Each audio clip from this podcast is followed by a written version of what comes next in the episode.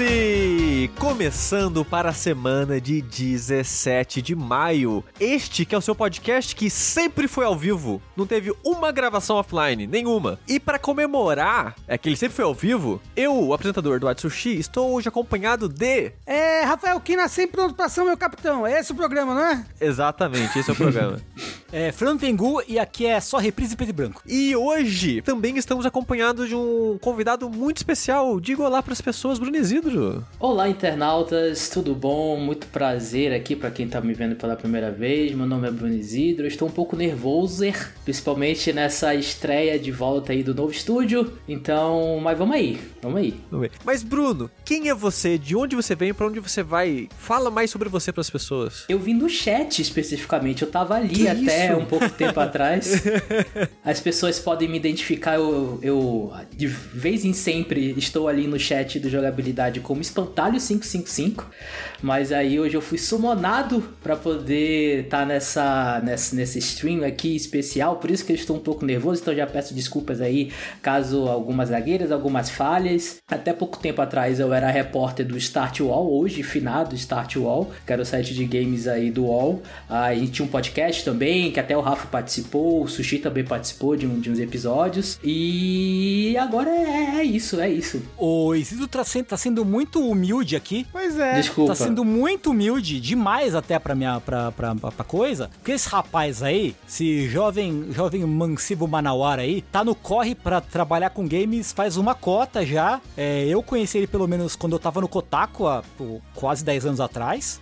É, e aí tá, veio, veio para a cidade grande batalhar seu lugar ao sol. Cara, é bom pra caralho. Já escreveu uma porrada de lugar aí. É, e é isso. É, o cara é pica, tá? A gente brinca que o Jason Schreier é o único jornalista de videogames que existe. O Bruno Isidro é o único jornalista de, Ah, de games brasileiro que existe. É verdade, é verdade. Não, não, não. Assim, eu já trabalhei pro Kotaku Brasil, pra Vice Brasil e pro Start. Os três sites não existem mais. E a, a culpa não é minha.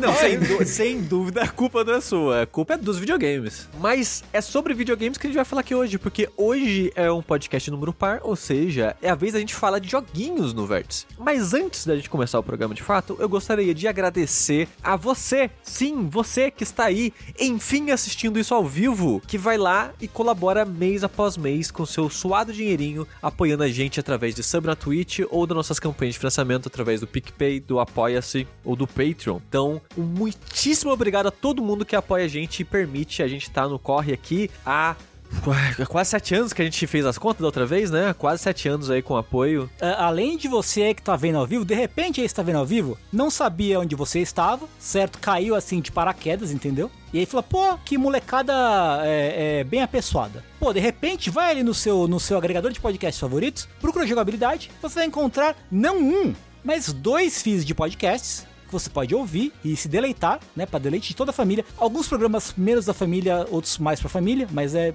toda a família mais ou menos é, funciona. E se você tá ouvindo isso gravadamente nas suas ouvidinhas, seus ouvidinhos no caso, venha nos assistir ao vivo todos os dias no site twitch.televisão barra jogabilidade. Tem stream todo dia e as gravações de, de- do Vértice são às segundas-feiras, a não ser quando não é. E cada 15 dias tem o Fora da Caixa, que é o nosso podcast de cultura pop, a não ser quando não é na quarta. Exatamente. Agora os programas ao vivo voltaram por enquanto na gambiarra. O estúdio não tá finalizado, como vocês podem ver atrás de mim. Eu de propósito posicionei a câmera pra mostrar um pouquinho da bagunça, pra vocês verem que o estúdio não tá pronto. Tem muita coisa que a gente quer fazer, muita gente, coisa que a gente vai arrumar aqui ainda. Quem tá no nosso Discord já recebeu uns dois, Sim. três videozinhos aí da arrumança, né? Dos bastidores. Mas eu só quero falar que ainda bem que tem live todos os dias, porque sempre me fazem companhia, principalmente nessa época de pandemia. Eu moro sozinho, então basicamente Twitch é a minha TV. Então eu deixo a Twitch aqui na TV ligada o tempo todo. E sempre tá aí em algum dos streams de vocês. Então, pra quem é que tá na mesma situação aí, muito obrigado por essas lives todos os dias, porque me fazem muita companhia. Eu posso às vezes nem interagir muito porque eu tô fazendo outras coisas, eu tô lurcando ali, mas sempre fazem companhia de alguma forma, sempre tem aquele ruidozinho, às vezes o, o, o, o sushi morrendo por causa do jogo que ele vai falar hoje, mas sempre tá ali alguma coisinha para poder fazer companhia para não me deixar tão sozinho assim. Então, muito obrigado. E obrigado você por acompanhar a gente há tanto tempo. O Bruno Isidro eu conheço ele da época do download, quando os dois eram 20 só, e, e eu chamo ele de espantalho até hoje por hábito, desculpa. Não, mas pode chamar, é a avenida. Eu tô no chat assim, então. Mas, um último aviso antes da gente ir pros joguinhos. O que tem acontecido, Tengu, no mundo do, da, das vestimentas? Então, eu sou aqui repórter de moda, vindo diretamente de, de. Fala uma cidade da moda aí. Paris. Diretamente de, do Paris, né? O Isso, bairro exato, aqui de São Paulo. Exato. Para dizer, Milão, Milão, Milão, né? Porque lá o, a, nossa, a nossa reportagem internacional diz que o site chicorei.com.br, que não por acaso é onde são vendidas as camisetas de jogabilidade, você sabe, são quatro estampas do mais alto nível de maneiridade, maneiríssimas, portanto. São quatro, quatro estampas, estampas, estampas que podem ser vestidas tanto como camiseta quanto compradas como caneca e pôster, né? E agora elas, elas estão em promoção. Promoceta. Uou! R$ 34,90 a camiseta. Puta que pariu, tá muito Ó, barato. Pra 2022 tá barato pra caralho, Assim, viu? tá mesmo, tá mesmo. Exato. E, e, e, porque tem camisetas pra pessoas plus size, que nem eu aqui. E é muito difícil achar camiseta pra gente, principalmente barato. Pô, tá R$34,90 a camiseta, gente. Tá barato mesmo, tá? Confesso que na pandemia aí, todas as minhas roupas que eram roupas novas de sair já são velhas de ficar em casa. Então,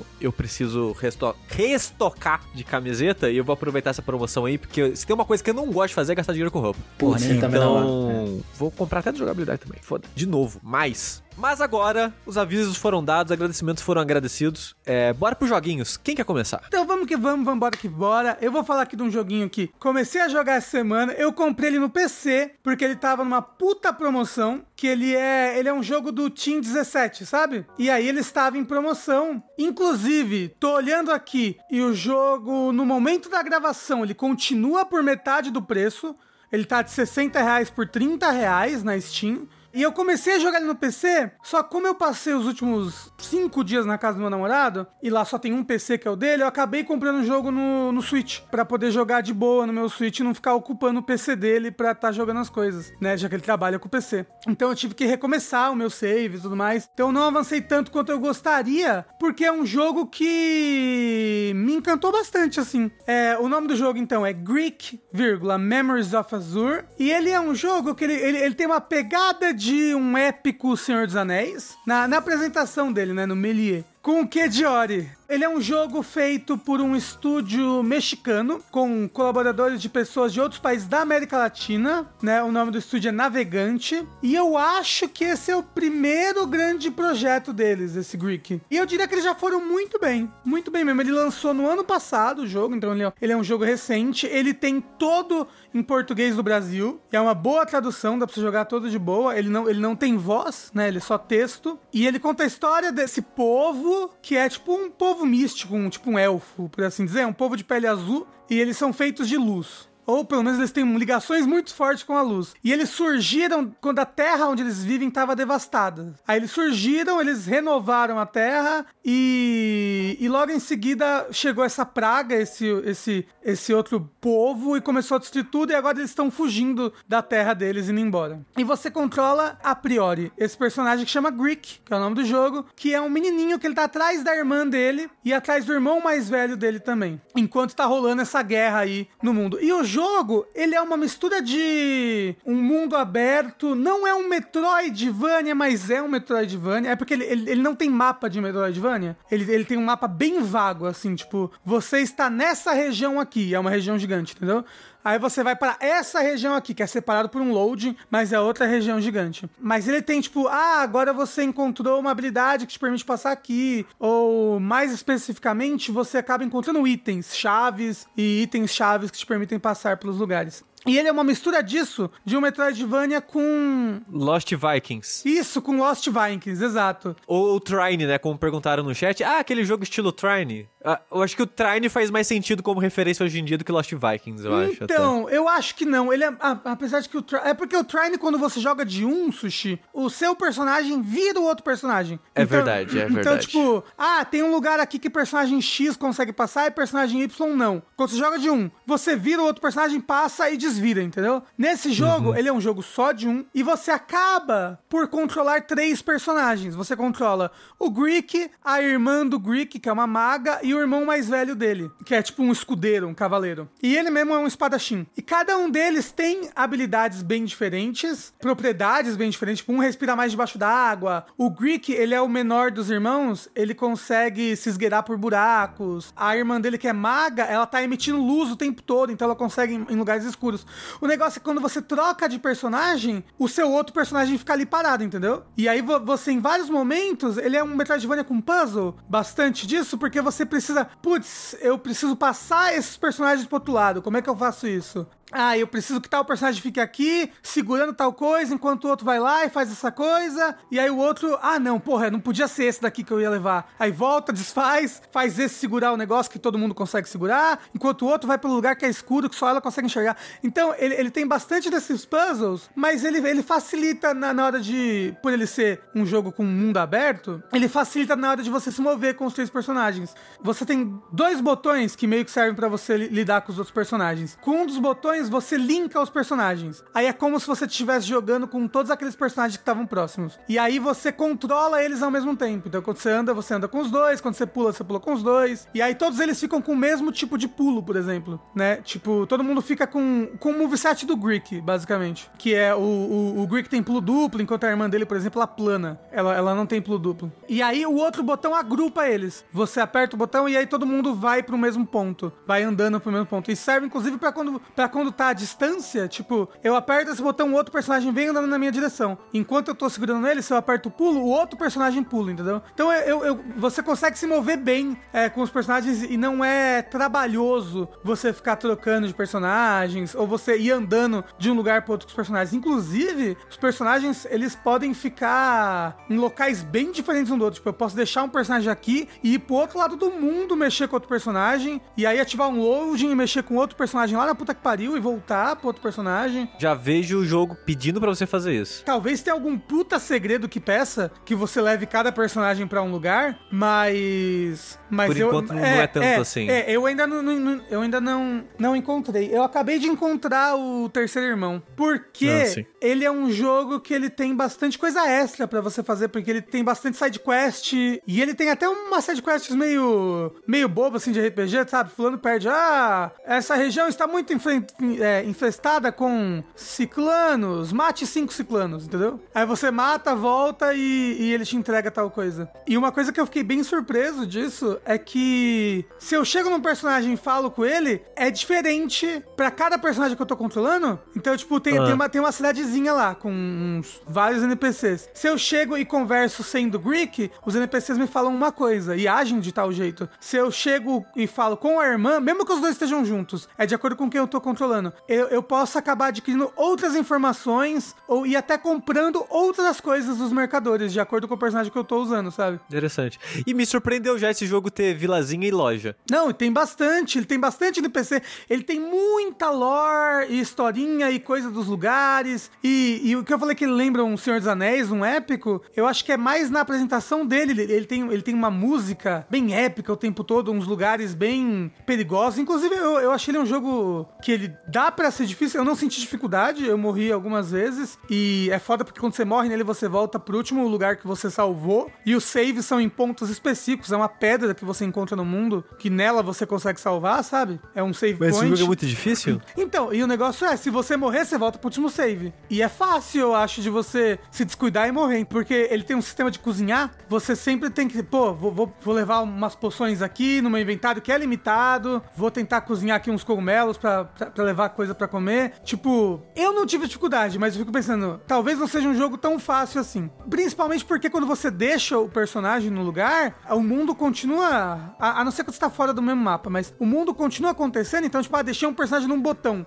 Se tiver inimigo spawnando ali próximo, capaz de ele bater no outro personagem, Quantas horas você jogou desse jogo, mais ou menos? eu acho que eu tô com umas 8 horas dele. Eu tava pensando aqui quando você falou que cada boneco que você conversa, você tem pedaços de informação, de diálogo diferentes e também pode comprar itens diferentes na loja, é isso? É, tipo, eu, eu- eu- vou dar um exemplo mais, mais próximo disso, que, que, que é um item diferente que faz sentido. A mercadoria da, da vila inicial, ela vende um expansor de mochila, sabe? Pra você ter um, um, um a mais na sua mochila. E eu fui lá e comprei esse expansor com o Greek. Aí eu pensei, nossa, a mochila da minha irmã é muito menor que a do Greek, tá difícil. Ela só consegue levar três coisas. Eu, será que ela também pode comprar? E aí quando eu entrei na loja com ela, ela podia comprar. A- a- até porque as coisas ficam no inventário do- da pessoa que pegou. Então, por exemplo, se eu for na loja e comprar uma poção com ela, vai pro inventário dela. Entendeu?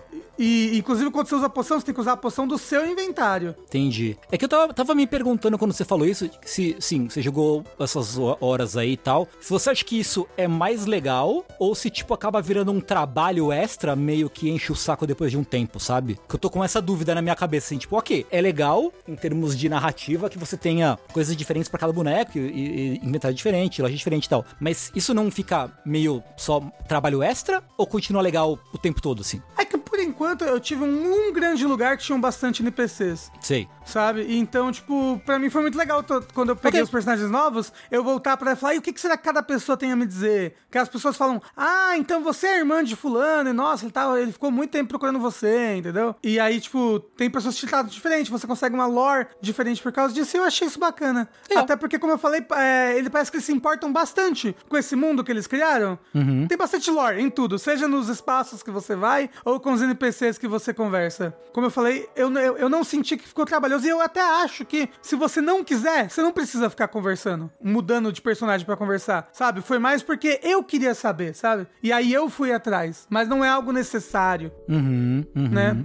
Eu acho que é, é necessário você conversar com todo mundo sendo o Greek. Ou pelo menos um dos personagens pra você pegar as quests, sabe? Porque tem quests que vão te ajudar a avançar na, na, na lore do jogo mesmo. Na lore. A avançar a história do jogo. Tipo, tem uma quest que você tem que reconstruir, ajudar a pessoa a reconstruir uma coisa lá da vila. Se você ajuda nisso, ele te dá uma chave. E essa chave, você precisa dela pra passar numa área. Você precisa conversar com os NPCs, porque ele ainda é um pouquinho RPG. Ele tem avanço nos equipamentos, esse tipo de coisa. Equipame- e- e- e- equipamentos, no caso, não a, os equipamentos de ataque, mas os equipamentos secundários e tudo mais. Ele tem estrutura de quest, side quest, essas coisas? Tem, tem. Tipo, você fala com o NPC que tá marcado na cabeça, ele fala, ah, mate cinco coisas. Ok. Ah, mas assim, são. Do, do que eu fiz até agora, não são muitas, e todas elas deram recompensas legais.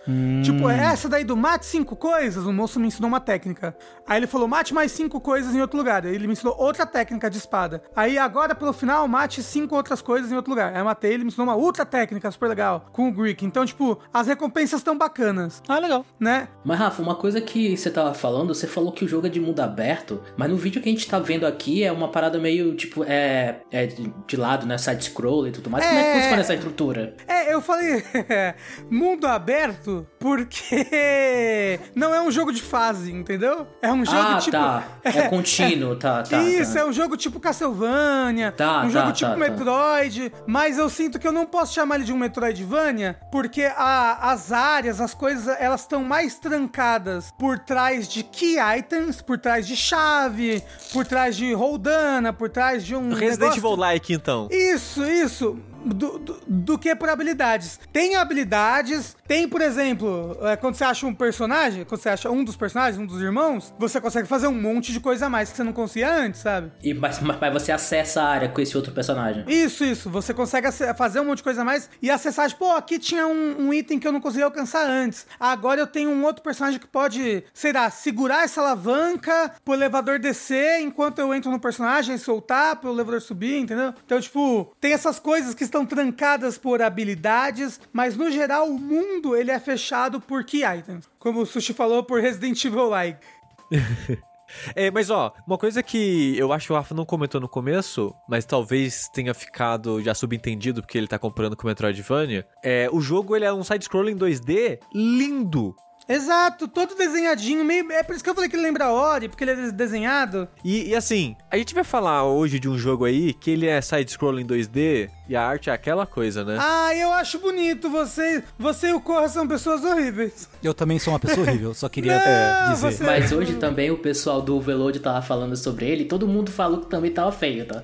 Todo mundo falou lá. O Teixeira falou, o, o Heitor falou também, todo mundo Você, é vocês meio não feio. entendem arte, tá bom? É verdade. Isso também é verdade. Isso também é verdade. Mas o Greek é o completo oposto, assim. Eu tô até surpreso, porque ele, ele é aquele esquema que ele não é pixel art, né? Ele é Realmente sprite, mas desenhado, aquele é. sprite desenhado à mão, que parece cartoon ou coisa do tipo. Mas é muito bem animadinho, é muito bonito. Ah, uma, uma- coisa que esse jogo tem de muito legal, que você tá falando de bonito, de desenhado, ele tem muita cutscenezinha em desenho. Tipo, a primeira vez que você você se machuca, as pessoas te recolhem pra vila que você começa o jogo. Aí você, aí, aí a primeira vez que você sai da enfermaria, tem uma cutscenezinha, tipo um desenho dele, ele abre a porta, aí ele olha e dá um zoom out, assim, na vila de onde ele tá. Tem vários momentos que tem uns desenhos, umas cutscenes bonitinhas desenhadas, é bem legal. Sim, a abertura é bem bonita. Eu, eu acho que as pessoas deveriam. Eu não sei porquê. Eu, eu achei que esse jogo lançou no passado e eu não vi mu- muita gente falando sobre. Eu só vi o Nautilus falando desse jogo. Uhum. E eu só sei da existência dele por causa do Nautilus também. Pra quem tá ouvindo agora aqui ao vivo, ou se você tá ouvindo agora que lançou, ele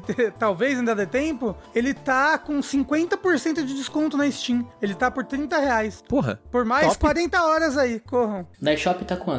Na eShop eu comprei por 70, se eu não me engano. Mas, é, mas quando eu vi o, o vídeo do, do Lucas, o ano passado, eu quase joguei esse jogo pro Dash de melhores do ano, na, na esperança de talvez ele entrar no top 10 e tal. Mas acabou que era tanto jogo que eu queria jogar e eu acabei não jogando ele. Mas tava na minha lista. A estrutura dele e mais a arte, assim, me chamou bastante atenção. É, Mas é um jogo muito bonitinho, vale a pena ir atrás, ele é bem gostosinho de jogar. É, eu diria que o combate, falando vai, vai, alguma coisa que eu não gostei, eu acho que o combate é o ponto mais fraco dele. Ele tem enrolamento, ele tem pulo, ele quebra caixa, mas, mas ele é um combate meio fraco, principalmente quando você tá com muito personagem. Eu sinto que é meio. Eu chego no bicho e macho ataco nele, sabe? Macho. Uhum. Mas é isso. Greek Memories of Azure, muito bonitinho. Vão atrás dele, aproveita a promoção. Aí acaba a promoção, compra mesmo assim que vale a pena. Bom jogo. Inclusive, no Switch, tá lindo, maravilhoso. Só o loading que é maior, né? Do que o normal. Mas falando em visual meio cartoon e bonitinho, Bruno eu ouvi dizer que você tem um jogo pra compartilhar com a gente. Pois é, eu joguei nesses últimos dias um lançamento aí mobile chamado Helic Hunters Rebels, que é o novo jogo aí da franquia Helic Hunters, que é um jogo BR, um jogo brasileiro, que tá sendo publicado pela Netflix, Netflix Games aí, que é uma novidade, uma novidade super, super legal, que a Netflix tá meio que apoiando aí é, é, esse jogo a sair. Ele foi lançado no último dia 3 de maio, somente para mobile, tanto para Android quanto para iOS. E tem esse problema que como ele foi, ele tá sendo distribuído pela Netflix Games, você precisa de uma conta da Netflix para poder você jogar esse jogo. Como é que ele funciona? Você não precisa baixar o aplicativo da Netflix, tá? Você pode baixar o aplicativo do jogo mesmo, Helic Hunters Rebels, tanto na Play Store quanto na App Store. Quando você executa o jogo, ele vai pedir a sua senha e a, a senha e o login é da sua Netflix para você entrar ou da qualquer pessoa que você compartilha a conta da Netflix. Você acessa e é só assim que você consegue ter é, acesso ao jogo. Então tem essa, tem essa particularidade aí, tem esse entrave aí que você precisa ser um assinante da Netflix. Netflix hoje em dia tá caro, né? Tá mais de 40 reais essa, por mês, né? Tá mais caro que, que o Game Pass. Mais caro que o Game Pass, sim. Mas olha só, foi, foi bom você ter explicado isso, Isidro, porque eu não sabia como fazia pra jogar esse jogo. Eu achava que você tinha que baixar o aplicativo pro celular da Netflix. Eu não sei como é que é nos outros jogos, porque eu não testei em outros jogos, porque lá, na, lá no. Quando, quando você baixa o aplicativo da Netflix, né? Até porque esses jogos só aparecem quando tá nesse aplicativo. E aí tem, um, tem uma abazinha específica lá de games. Eu acho que sempre em destaque tá o jogo do Stranger Things, né? E aí tem os, os outros jogos menores aí. Aí o Helic Hunters entrou agora. E aí você vê por lá. Mas quando você entra por lá, ele te joga diretamente pro aplicativo do jogo mesmo. Então você não Saquei. precisa do aplicativo da Netflix para poder jogar. Você pode jogar direto pelo aplicativo do jogo, você só precisa estar logado lá na sua, na sua conta quando ele abre, a sua conta da, Net, da Netflix para poder jogar. Uma coisa legal também, se você, se você tiver perfis diferentes na Netflix, ele funciona como saves. Então, por exemplo, Ah. na, na minha, tem a minha da minha irmã, que a gente compartilha na Netflix. Eu tô jogando no meu perfil, e aí eu fui começar a jogar no perfil dela, começou do zero. É como se fosse um outro save. Então tem, tem essa particularidade também é, É bom. nisso daí. E o que que é, né, esse Relic Hunters? Primeiro que, tipo, esse é o segundo jogo da série Relic Hunters. O primeiro jogo foi lançado em 2015 ou 2016, só para PC primeiro. Hoje em dia ele tem também para Switch, que é o Relic Hunter Zero. Ele é um jogo mais meio que roguelite, ele tem muitos aspectos que também tem no Rebels, mas só que ele, ele é um pouco mais meio que quase como se fosse um protótipo, porque é o primeiro jogo deles também. E essa série Relic Hunters, ela meio que virou uma franquia, porque tem esse jogo, Relic Hunter Zero, tem uma webcomic de graça que você pode ler, que tem toda uma história de lore, como que eles formam esse grupo chamado Relic Hunters, e também tem uma animação, uma animação super curtinha de uns, uns 4 minutos que eles fizeram alguns anos atrás, e agora está sendo lançado esse segundo jogo só para mobile, e eles estão preparando já o próximo jogo de Relic Hunters, que é o Legend, que provavelmente deve ser lançado no que vem, que é, é para PC e para consoles. E é esse jogo, Relic Hunter Legend, que recentemente foi anunciado que vai ser publicado pela Gearbox. Então esse Relic Hunter Legends aqui vai ser pela Gearbox e esse aqui está sendo publicado pela Netflix. Inclusive parece que vai ser bem legal esse Relic Hunters Legends, me, me chamou a atenção. O, o, Legends, ele tá em desenvolvimento há muito tempo, né? Uns 4, 5 anos. É, ele é o jogo principal do estúdio que tá levando tanto tempo que enquanto isso eles estão lançando outras coisas, né? Sim. É, mas eu não sei você, Rafa, mas eu e o André a gente jogou no último Big que a gente foi, de 2019, provavelmente. Já tinha um demo dele lá para jogar e é legalzinho, do, do, do, que eu joguei eu achei legal. Mas falando sobre o, o, Rebels, Isidro, ele é muito diferente do Legends ou o, o, o Zero? Ele é como se fosse uma evolução do Zero em, em muitos aspectos, mas só que ele é muito adaptado porque ele é um jogo mobile e ele foi feito desde o começo para ser um jogo mobile. Então muitas coisas dele são simples. Mas uma coisa que quando eu tava jogando eu lembrei muito, porque na época que o Relic Hunter Zero, o primeiro jogo, foi lançado, eu conversei com o Marco Venturelli, que é o criador da série Relic Hunters, é o, é o diretor do estúdio Fugsnail e é o diretor também desse jogo. E eu lembro que na época, quando tava saindo o Relic Hunter Zero, ele falou: Cara, eu quero fazer uma experiência de Destiny, mas só que é, dentro dessa fórmula um pouco mais lúdica. Eu não sei se ele joga hoje em dia, mas ele era muito fã de Destiny, do primeiro Destiny. E na época que eu conversei com ele, da época do lançamento do Zero, acho que tava para sair o 2 e o 2 não tava sendo muito bem receptivo no começo, só depois que ele foi evoluindo, né? Mas ele é muito fã de Destiny e eu consigo ver muitas coisas de Destiny nesse jogo aqui, principalmente. Não, não tanto no zero, mas principalmente nesse. Mas só que tem muitas coisas principalmente focadas em armas, né? Porque ele, ele é basicamente um, um looter shooter RPG. Top-down, né? Top-down. E ele é muito baseado em armas. Tanto que você não evolui o seu personagem. O seu nível evolui quando você melhora as suas armas. E é assim que você evolui o seu personagem. São as armas que têm os atributos para você evoluir, não os personagens. Então é muito baseado nisso. E também uma coisa que é bem parecida com Dash, né? Que ele tem três slots para armas. A primária, que é de munição pesada. A secundária, que é de munição mediana. E eles, eu acho que eles traduziram para arma de bolso, que é sempre uma pistola, que é a munição leve. E esses três tipos de munição é muito Destiny. Nossa, que, que eles, é eles têm. mesmo. Munição É. leve, munição mediana, munição pesada, que normalmente não é não é tanto assim munição pesada, porque normalmente são as armas mais poderosas que tem. Então ele pega esse conceito do Destiny e ele coloca dentro desse invólucro aqui mais bonitinho, porque é tudo animado e tudo mais. E uma coisa que eu gostei bastante do jogo é justamente isso que o Marco Venturelli tinha me falado anos atrás, que eu percebi isso agora. Que é muito a sensação de você ter um Destiny, tanto é de gameplay, porque quem joga Destiny, eu acho que Destiny tem muitos problemas de conteúdo e tudo mais, mas uma coisa que é basicamente unânime de todo mundo que joga Destiny é que o fio dele de atirar é muito bom. E é muito por causa disso que muita gente continua jogando Destiny, porque no core dele, o core do gameplay do Destiny é muito divertido de você atirar nessas armas, porque a Band sabe fazer isso. A Band sabe fazer isso desde a época do Halo, né? E eles levaram isso pro Destiny e continua até hoje. Atirar no Destiny é muito bom. E dadas as devidas proporções, é uma sensação parecida que eu tive agora com o é, com Relic Hunters é, Legends. Então ele tem essa complexidade, mesmo sendo um jogo mobile, nessa parte das ou de do Rebels, desculpa, Ah, de- do Rebels, do Rebels que é o mobile. Eu senti muito essa sensação de, de você atirar de uma forma gostosa, que nem é no Destiny,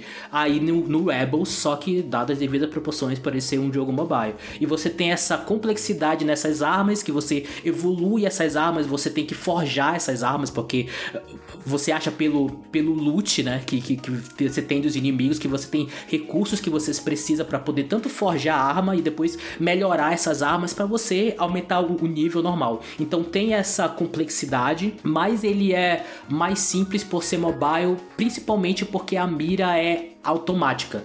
Ele sempre vai estar no inimigo mais perto que, que você está. Então ele sempre vai mirar automaticamente. Você não precisa mirar. E essa simplicidade ajuda no gameplay, ajuda no flow. No... É? Que? Palavra ruim, Não, mas que isso? tipo. O convidado vem aqui pra falar um negócio dele. Desculpa, gente. Mas ele. No fluir. Ajuda no, fluir. no fluir, melhor. Obrigado, Rafa. Mas ele ajuda muito nesse fluir e também por ser mobile, ele tem esses botões que são virtuais que normalmente eles são ruins, né? Que é que muita gente reclama, principalmente, cara, se vocês forem tentar jogar Free Fire no mobile, se você for tentar jogar Fortnite no mobile, é muito botão e normalmente você se atrapalha por causa disso.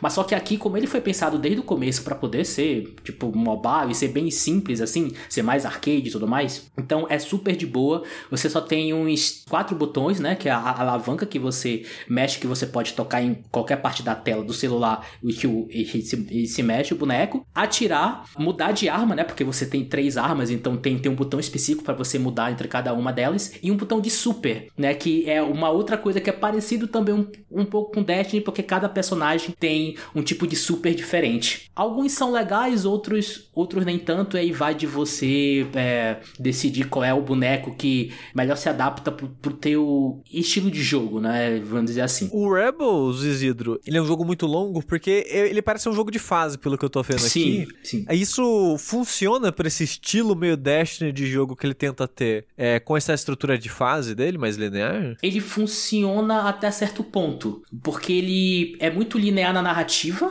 né? Então você vai indo, são, são quatro regiões que você é que você tem, cada uma baseada em algum elemento. Você começa na floresta, que é baseada em natureza, depois você para a parte do fogo, depois a parte do gelo, depois a parte da água. Então é bem nesse estilo. E uma coisa legal também que eu esqueci de falar da parte das armas, é que eu acho que é o grande twist que aí ele já tem uma, uma coisa mais dele, que as armas têm elementos que são fortes ou fracos dependendo é da natureza delas. Então, e ele vai por fases, por exemplo. Então, no mundo do fogo, o melhor são armas do estilo gelo e do estilo de ar. Então, você já sabe especificamente, sempre, sempre quando você vai entrar naquela fase, qual é o tipo de elemento que é mais forte para aquela área. E assim você já vai adaptando as suas armas, porque são várias armas diferentes, que tem acho que são mais de 40 armas que você pode é, fazer e melhorar elas. E cada uma dessas armas é atribuído a certos elementos. Essa parte de ser meio pedra, papel e tesoura, né? Porque aí é, é- é fogo, que é mais forte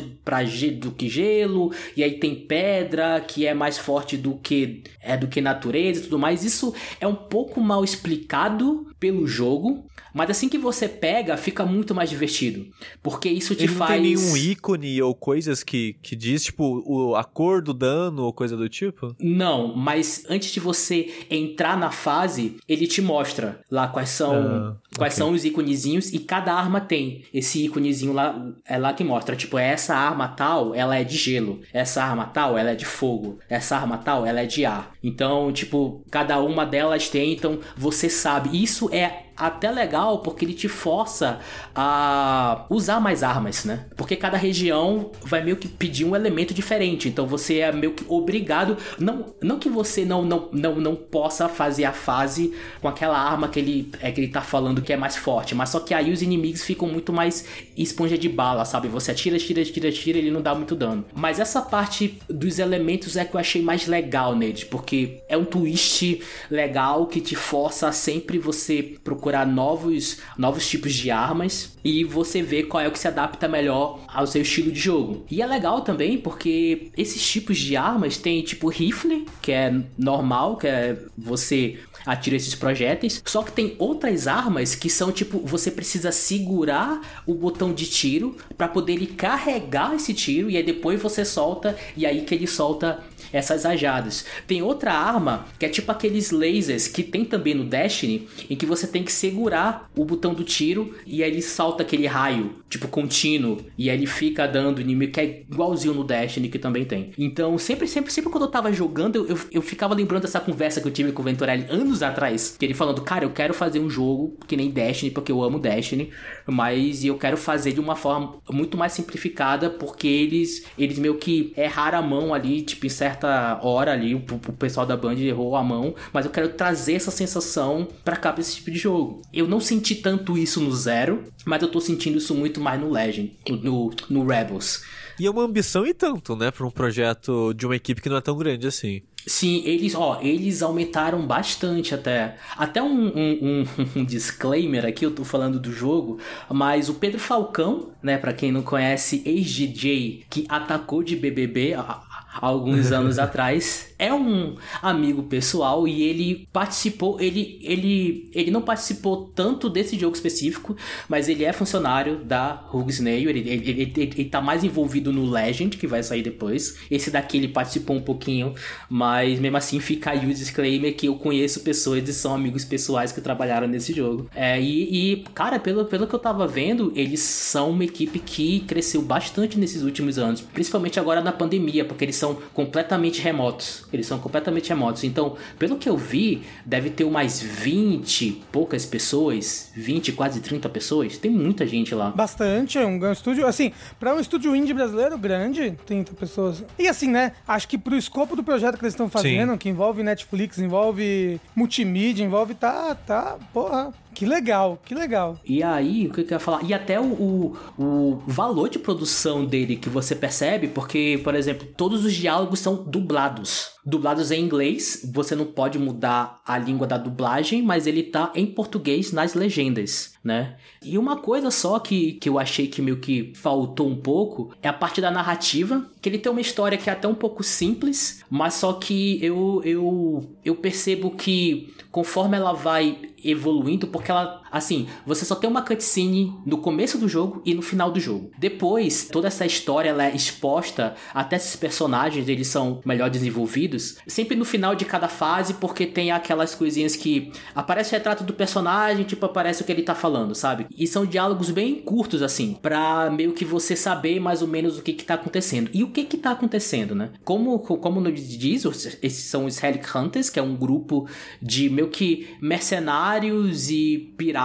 do espaço que eles procuram essas, essas relíquias. E uma dessas relíquias é uma tal de Pedra do Vazio, em que eles vão para um planeta para poder ir atrás dessa, dessa relíquia. Só que no começo do jogo, meio que a, a vilã principal desse jogo, que faz parte do Império Dokkan, que é um império que é só feito por patos, que domina toda a, a, a galáxia. E aí essa vilã do jogo usa essa pedra, e aí cada um dos quatro personagens principais, eles vão para uma área diferente do mapa. Então é uma coisa bem linear que você começa com um deles, que é o Jimmy, que é meio que o principal, e a cada área que você desbloqueia, você desbloqueia também esse personagem que foi para lá. Então, tipo, você começa com o Jimmy, que é esse é que esse rapaz de cabelo vermelho, e aí depois você vai para a próxima área e você desbloqueia esse outro personagem, aí você vai para a terceira área, você aí desbloqueia o terceiro e assim por diante. Tem todo o lance de que nesse planeta em que eles estão, existiam essas existe ainda. Essas quatro tribos que estão meio que em uma guerra civil. E aí meio que tem todo o lance, ah, vambora tentar se unir, porque tem esse império que tá invadindo o, o, o planeta, tipo, a gente tem que se unir, mas só que tem essas diferenças, porque eu não gosto de você, tipo, você, e você não gosta de mim. Fica nisso daí que é bem, tipo, básico, mas só que é o suficiente para poder progredir esse, essa história. Só que o problema que eu achei que certos conflitos eles são resolvidos muito rápidos, ou eles são, eles são resolvidos muito convenientemente, só para poder correr meio que a história, mas só que tem coisas legais aí. Porque, por exemplo, tem uma parte em que um Relic Hunter, né, desses, desses personagens,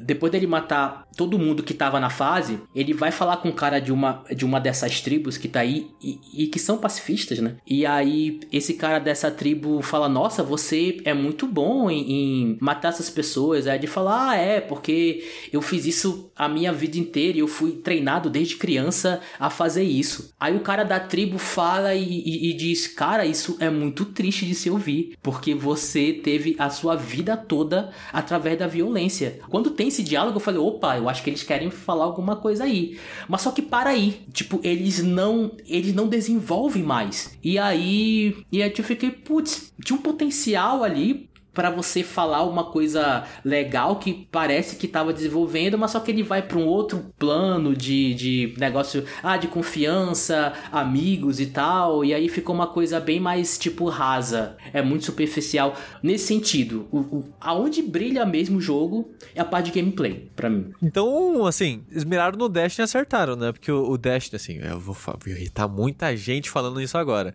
Mas o, o, o Dash é gameplay, né? Sim. Você vai lá pra dar tirinho legal Que isso, e. tem um monte de coisa escondida nas histórias. Você. O lore, Rafa, o dragão que congela o tempo e os Porra, caralho a você- quatro. Você não entende nada de, de, de sushi, de Destiny, tá bom? E o, o, o mais doido no, é no Rebels é que tem até aqueles strikes do Destiny, sabe? Que são meio que missões diárias que você tem que fazer pra você ganhar melhor loot. Também tem isso aqui. Também tem missões é, diárias que, que sempre mudam pra você conseguir mais, mais, mais dinheiro e tudo, pra você con- conseguir mais recursos pra poder é, construir mais, mais armas e melhorar elas. Ah, mas só que tem, tem uma coisa que eu, que eu senti por ele ser um, um looter shooter é que parece que faltou mais alguma coisa. Porque depois que você termina a história, você não tem muito incentivo pra você continuar jogando. E Uhum. isso é uma coisa muito importante que você tem que ter em looter shooters que você precisa sempre de um motivo a mais pra você voltar pra esse jogo pra você continuar, né? Tipo, jogando. Tipo, Destiny tem é tem essas expansões que sempre saem. Borderlands sempre tem DLC também, que tipo lança e tudo mais e, e você tem um incentivo pra você voltar pra esses jogos pra você é continuar. Mas só que aqui no Rebels eu não senti isso. Parece que termina a história e beleza, eu não vou mais tocar no jogo. Tem todo o incentivo de que você queira abrir todas as armas e melhorar todas as armas, mas eu para mim não foi suficiente, tá? Talvez se tivesse algum tipo de co-op pelo menos para duas pessoas, talvez poderia funcionar melhor. Mas só que aí, né, tipo, ia ser muito mais complexo para tipo jogo mobile, ter co- coisas online. Então eu, eu, acho que nesse é nesse formato de looter shooter ele acaba muito rápido. Porque ele é um jogo muito rápido. Tipo, ele termina. Eu, eu terminei ele umas 5 horas, 5, 6 horas eu terminei ele. Mas você não Bem acha que ele pode também estar se expandindo, que nem o Destiny, assim? Eu em não questão de. sei se Você eles sabe, vão. você sabe se ele vai ter isso daí? Eu acho que não. Até porque Hum. eles estão trabalhando muito agora é no Legend. O que ele Hum. faz, e muito bem, é tipo você ter um gosto do que, que vai ser o Legend. Ok, isso ok. ele é perfeito. Tipo, se você jogar isso daqui e você gostar do que viu, você vai ter muito mais no Legend. Porque aí Uhum. vai ser co-op, vai ser online, vai ter pra console, tipo, vai ser muito mais robusto. Esse jogo aqui, aqui parece muito mais um aperitivo do que a gente vai ter nesse prato principal que é no Legend. É, eu acho que talvez essa, essa, essa era a ideia, sabe? Porque Uhum. a- quando eu tava perguntando aquela hora pra você sobre as fases e tal, meu medo era muito esse de. Tá, eles querem fazer um looter shooter, mas se ele for um jogo de fase curto, meio que não faz muito sentido com o tipo de jogo que ele tá indo atrás. Isso, né? isso, isso, e sim. Mas ao mesmo tempo, talvez a ideia era só dar esse gostinho, né, pra pessoa. Ah, o ano que vem, daqui a um ano, vai sair o Legends. Então a pessoa já vai estar tipo, opa, beleza, gostei muito do Rebels, vou ficar de olho no, no Legends e tal. Então talvez era, era essa a ideia, Sim, né? Talvez, talvez. Podia. mas Ele, ele é, é ótimo nesse sentido. E ele era muito gostosinho, que eu tava jogando ele antes de dormir, sabe? Super rápido, aqueles jogos mobiles que essas fases dele que são bem curtas, então é, é, é perfeito assim. Antes, antes de dormir, eu demorei mais ou menos uma semana pra poder dormir, pra poder terminar ele todo aí, umas 5, 6 horas foi, foi, foi de boa.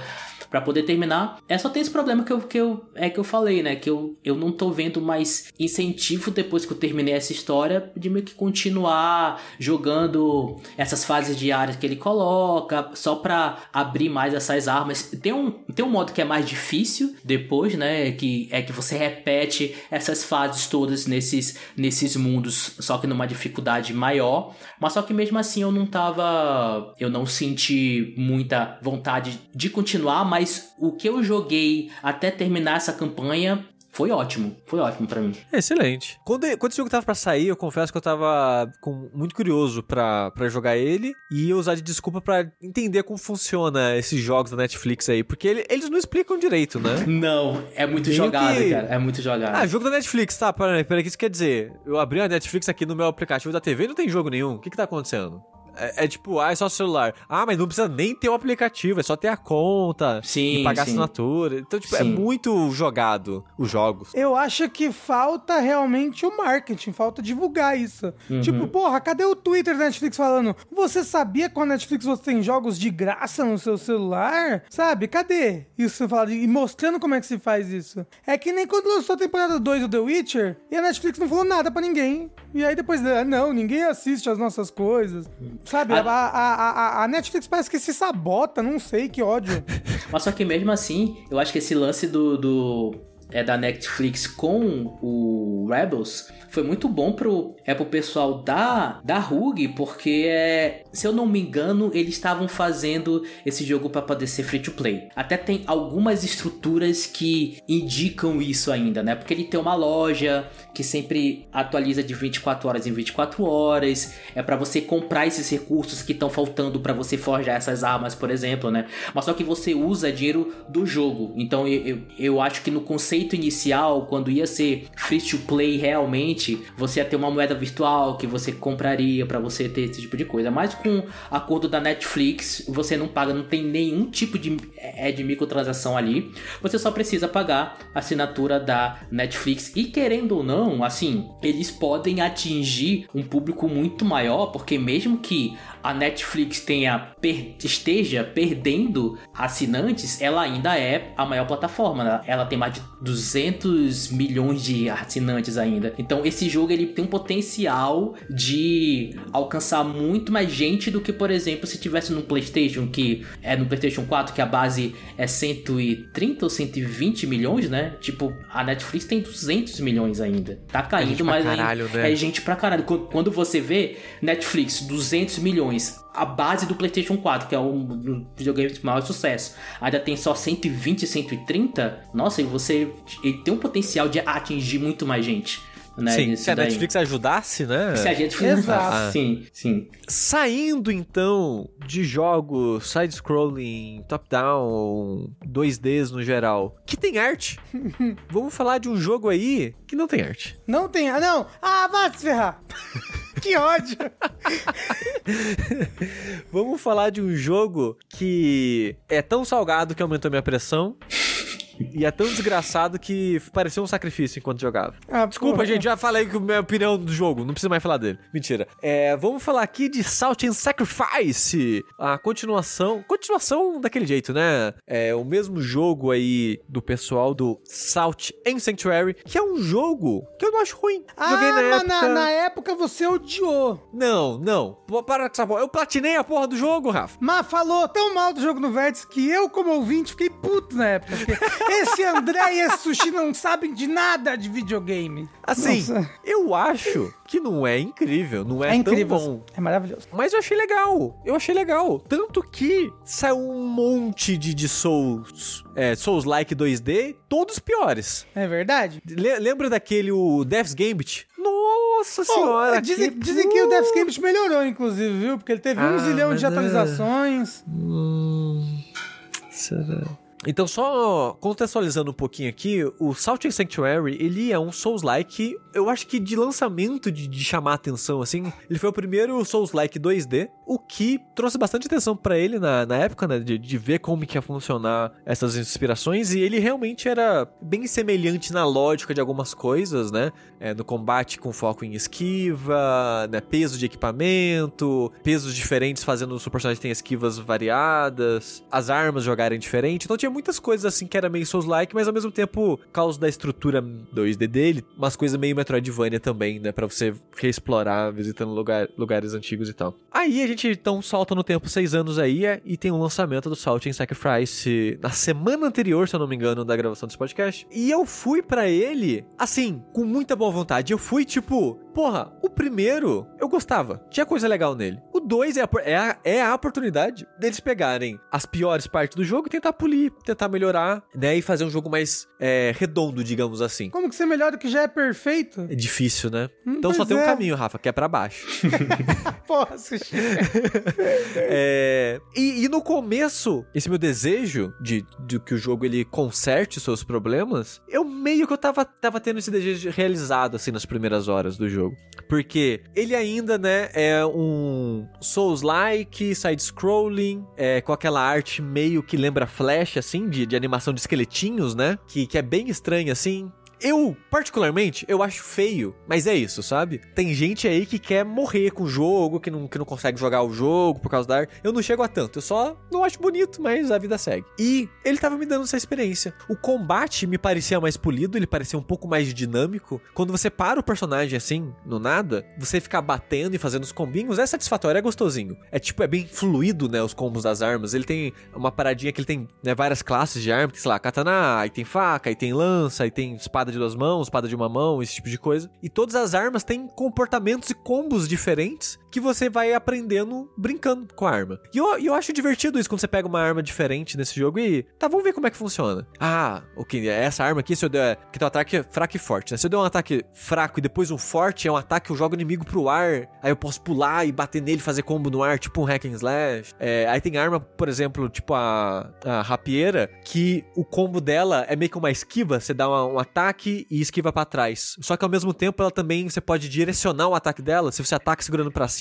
é um ataque diferente. Se você dá um ataque segurando pra baixo, é um ataque diferente. Porque como é um ataque de cutucada, né, não é um ataque em arco, é, nesses jogos você precisa, né, de um pouco mais de precisão pra mirar onde você tá batendo. Eu acho que por isso eles colocaram o Sans Arm e eu achei legal. Tipo, ela joga um pouquinho diferente, eu achei interessante. E a ideia do jogo é que você é um prisioneiro que foi mandado. Você escolhe até o crime que você faz, que o crime que você cometeu é o item que você começa, tipo o presente de Dark Souls. É o item que você vai começar com a base no crime que você cometeu. E você tava pra ser executado. Só que nesse mundo você pode, em vez de ser executado, escolher ser um caçador de magos. Que aí vocês vão fazer um ritual louco pra você, pra você virar meio que um imortal, e manda você pra uma região que tem um monte de mago que o pessoal quer matar esses magos e não consegue matar esses magos direito. E essa região tem tanta magia na natureza, no, no ambiente ao redor dela, que o ritual que eles fazem com você é pra você ficar imortal dentro dessa região, com seu corpo absorvendo essa energia mágica desse mundo. Então você é meio que um cadáver vivo, mantido vivo com essa energia. Um undead, Tipo um undead. um chosen undead. Essa é a desculpa do jogo pra você morrer e renascer, né? E o jogo seguir em frente, levando em conta a sua morte. Então, beleza, você é um cara, né? Uma pessoa que foi pra esse lugar pra caçar magos. E a parte que eu mais gostei do jogo é a parte que eu ainda não sabia quem eram os magos, o que eram os magos. Porque essa parte é a parte mais tradicional do jogo. Ela é bem próxima de um Salt Sanctuary anterior. Então, você começa o jogo num acampamento, que é um, meio que um hubzinho, tipo, sei lá, uma Majula da vida, ou um Nexus, ou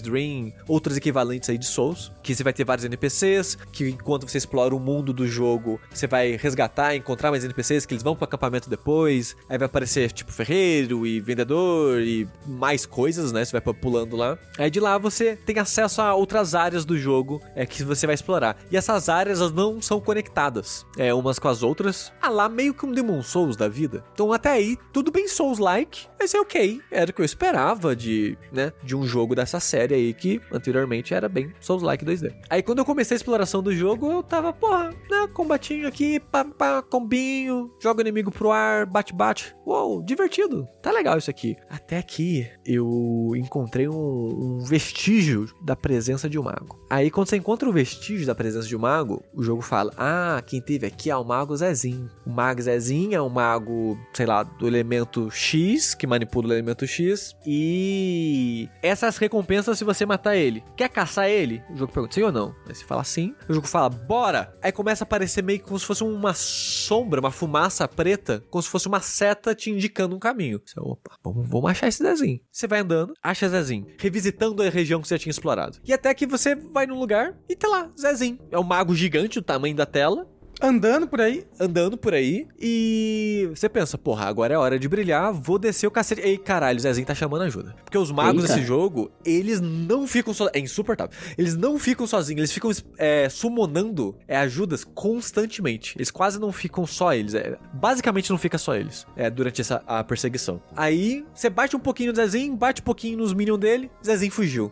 Pare, Zezinho é foda. Aí, você, aí, de novo, marca aquela fumacinha. Então você vai seguindo essa fumaça, bate um pouquinho no mago, o mago foge. Corre atrás do mago, bate um pouquinho no mago, o mago foge. Até que eventualmente, é, eu não sei se é o número X de, de saltos que ele dá, ou é uma área específica que o jogo ativa isso. Mas até que eventualmente o jogo ele fecha uma arena e vira uma luta de chefe, meio que tradicional de Souls, assim. Às vezes vai ter os minions do chefe lá, às vezes vai ter, tipo, inimigos do cenário, porque conforme você tá perseguindo os magos, é o cenário do jogo normal. Então os, os inimigos vão estar vão tá por lá, o jogo vai estar acontecendo nor- normalmente, porém, com o mago e com as criaturas que o mago fica summonando ao mesmo tempo. E quando fecha a arena, o que tiver lá dentro vai estar lá dentro junto com a luta também. O que às vezes é uma desgraceira. E quando você derrota o, o mago, você consegue o coração dele e consegue os materiais, tipo uns pedaços, tipo, sei lá, o dedo, pulmão, outros pedaços do mago aí. Você disseca o marca depois que, né? É, Disseca, exa- né? exatamente. E caçar esses magos é vital pra avançar no jogo, porque essa área que eu tava comentando, que tem uma exploração mais Souls-like, tradicional, de certa forma, ela tem várias portas trancadas que você precisa eliminar os magos pra ela abrir. Eu não, o jogo não dá nenhuma desculpa pra isso. Talvez vai ser tipo, ah, a energia da, do, do coração do mago trancou a porta, sei lá. É biométrico a porta, você tem que tirar o É, dedão do mago pra Então, você apertar você lá. vai matando até dropar o dedão, entendeu? Aí você consegue Aham. abrir a É.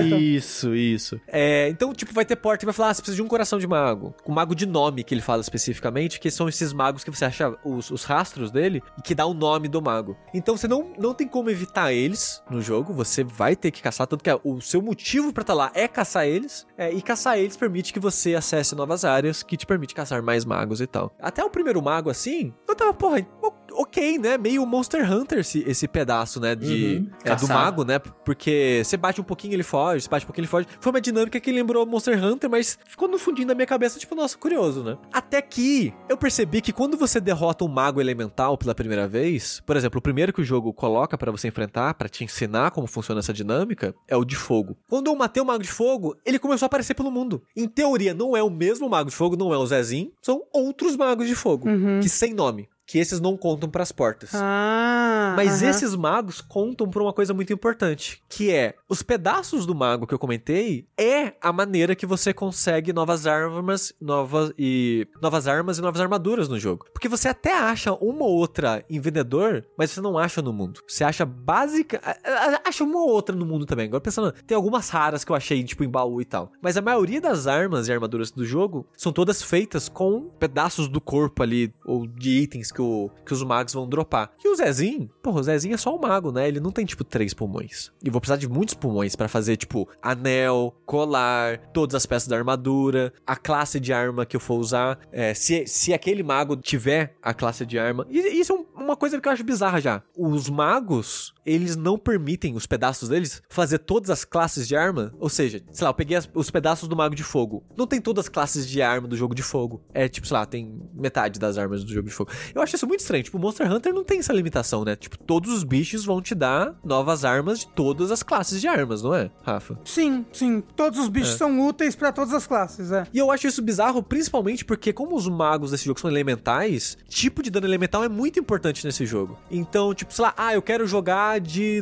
lança. Putz, não tem, sei lá, arma de fogo de lança. Tem que jogar. Se se quer usar é, dano de fogo contra o inimigo, você tem que, sei lá, aprende a usar outro tipo de arma. E esse jogo você libera, você tem que desbloquear numa skill tree pra você usar as armas. Então é meio que trabalhoso, né? E meio chato isso. Mas eu, eu falo isso mais daqui a pouquinho. Mas o problema desse elemento é que se você quer o, o, o set de armaduras e você quer a arma elemental, ou até mesmo dar upgrade, porque como esse jogo ele ainda tá tentando ser Souls-like, todas as armas e armaduras você pode dar upgrade. E você deve dar upgrade. O material você consegue matando os magos também. Então, eu meio que ignorei matar esses magos e fui tentar avançar no jogo. Os, os aleatórios, sem nome no caso. E quem assistiu minha primeira live, que eu fiz duas lives jogando esse jogo, viu o quanto eu, eu sofri no primeiro chefe que eu encontrei na live. Porque ele tem chefes tradicionais, tradicionais entre aspas, né? Ele tem chefes normais que não são magos. É só tipo, você tá andando pelo mundo, opa, o chefe aqui. É que não é um mago nem nada. É só um- uma, uma barreira realmente pra você continuar explorando é, o mundo. E eu tava causando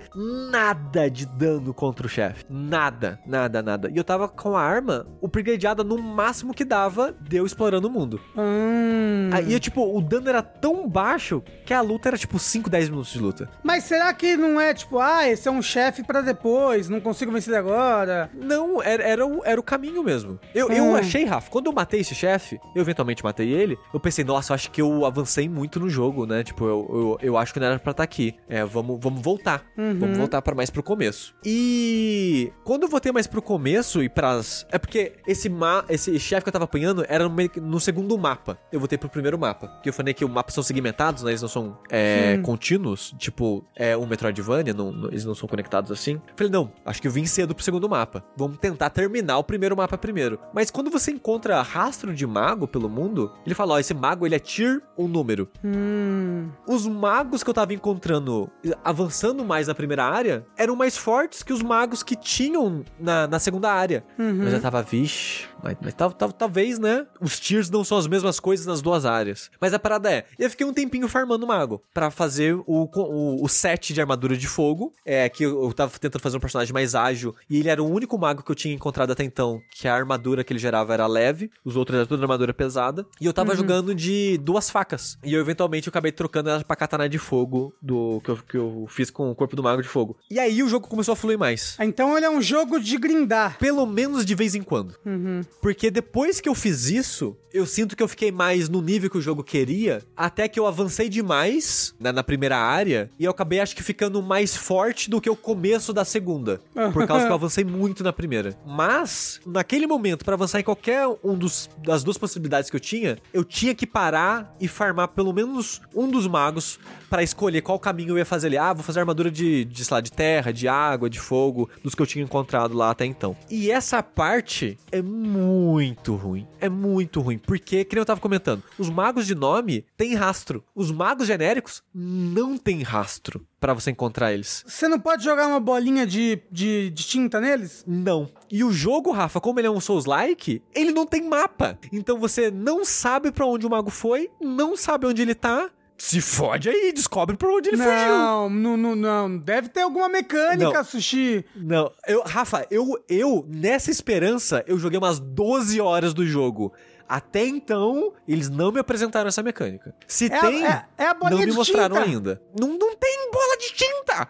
No Monster Hunter do tradicional, você não vê o monstro no mapa. Eu mas sei, você Rafa, joga uma eu bola sei, de eu sei. E eu esperava que esse jogo tivesse isso, mas não tem. Não, talvez tenha, Sushi. Eu, eu- A única coisa que tem é quando o mago teletransporta, ele faz meio que um, um ventinho na direção que ele foi.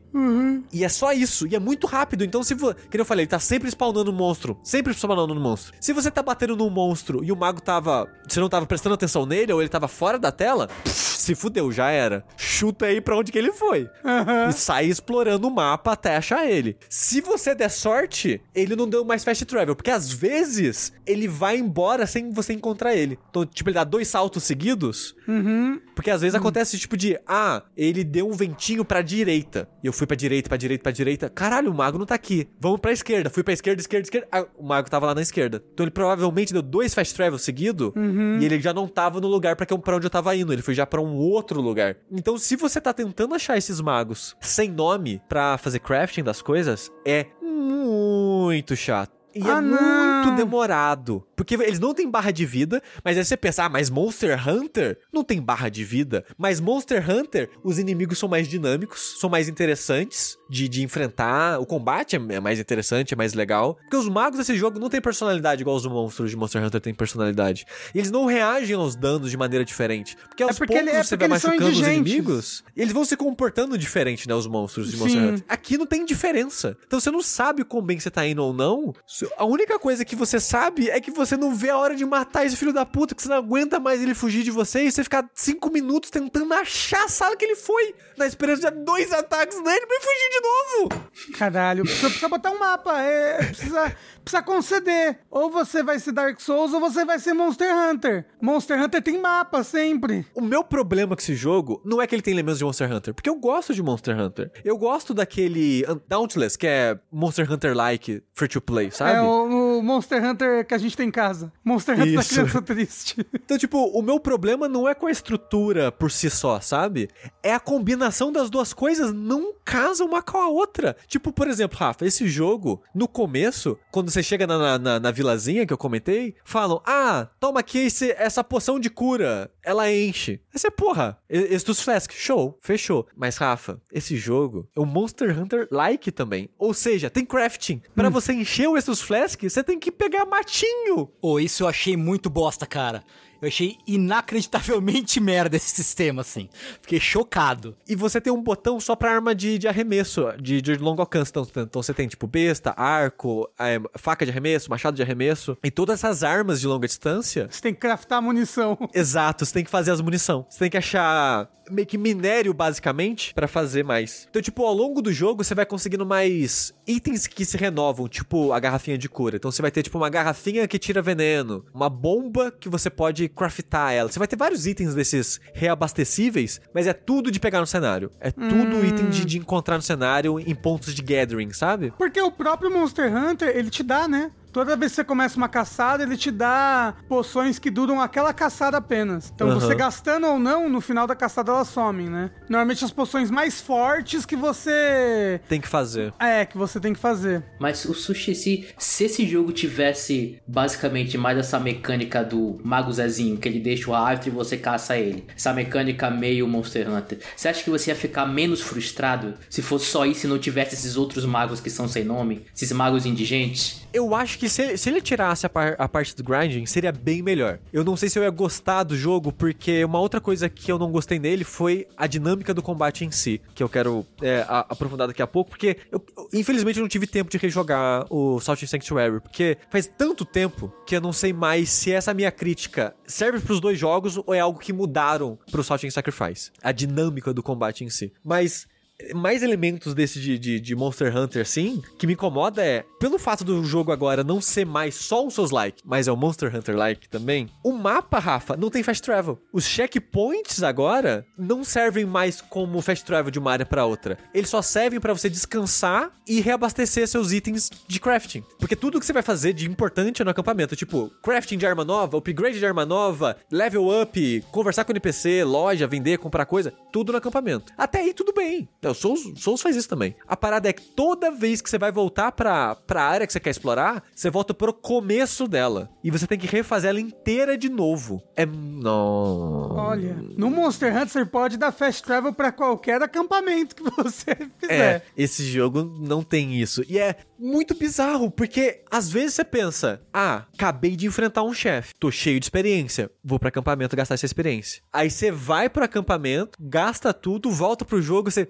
O que, que adianta eu matar o chefe? Eu vou ter que reexplorar tudo de novo pra chegar onde eu tava, pra avançar além de onde eu tava. Aí você avança cinco minutos. Aí tinha um atalho que conectava pra uma ponta mais próxima do começo. Aí você fica, ah, então quando eu matar um chefe, eu não tenho que voltar de cara, eu tenho que explorar um pouquinho. E às vezes é pouquinho, às vezes é muito. Porque às vezes não é sempre que vai ter um atalho tão próximo de chefe ou desses magos obrigatórios que eu tava comentando, que são os magos com nome. E ele tem corpse run, né? Então é um perigo sair andando com. Exato, XP se você por aí, né? morre, exato, se você morre, o seu dinheiro cai pela metade e a sua experiência vai pro chão. Então você tem que ir lá buscar a sua experiência no chão e se você morrer de novo, perdeu tudo. E não tem também nenhum item tipo Homeward Bone ou coisa do gênero, né? Pra você não voltar. tem, te- não tem, Tengu. O que eu Pode crer. fazia pra voltar rápido pro acampamento era roubar no roubar entre aspas no jogo, porque quando você dá save kit e você abre o jogo de novo, você não volta pra onde você tava, você volta pro acampamento. Aí é então de você teve né? que você teve que parar o jogo no meio É. por, sei lá, vida aconteceu? Foda-se. Você vai voltar pro acampamento e vai ter que explorar tudo de novo. Então quando eu queria voltar pro acampamento rápido, eu dava save kit e abria o jogo de novo. Mas agora ele tem invasão, Sushi. Um outro player pode te invadir e te matar. Pois é, ele é tem legal? ele tem é, ele tem Ele tem isso mesmo? umas Covenants Tem. meio Dark Souls, né? Tem Covenant. É, agora de invasão, de co-op, de, de caçar invasor, né? Esse tipo- essas Aham. coisas aí. Mas eu, não a- mexi em nada eu, disso, eu então eu não vou acho falar que sobre. essas mecânicas estão aí, Sushi, justamente pra... Como é que eu posso dizer? Pro, long, pro jogo ter espaço suficiente pra existir co-op e competitivo dentro dele, entendeu? Se a- será que é só Se, por se isso? ele fosse um jogo igual o primeiro, eu acho que ele é curto e rápido demais pra ter principalmente competitivo dentro dele, pra ter invasão, sabe? Então, tipo, eu tenho muitos problemas com esses elementos que pra mim me parecem influências dessa inspiração em Monster Hunter. É, esse mapa contínuo, a parada do, do- do gathering e crafting, a, a perseguição e grinding dos magos, pra mim é muito dinâmica de Monster Hunter, que não encaixa, porque ele tá tentando fazer os dois. Essa, essa é a loucura pra mim. Ele, tá, ele não abandonou a parte Souls-like dele. E as duas coisas não conversam. Mas o que eu tava que eu queria falar da dinâmica do combate, que eu acho que mesmo se eles tirassem o elemento do Monster Hunter, eu ainda acho que ele seria um jogo pior do que o primeiro, pelo menos na minha cabeça, eu tenho que rejogar o primeiro pra ter certeza. É que quando você tá enfrentando os inimiguinhos bucha normal do mapa, o combate flui bem pra mim, que nem eu falei,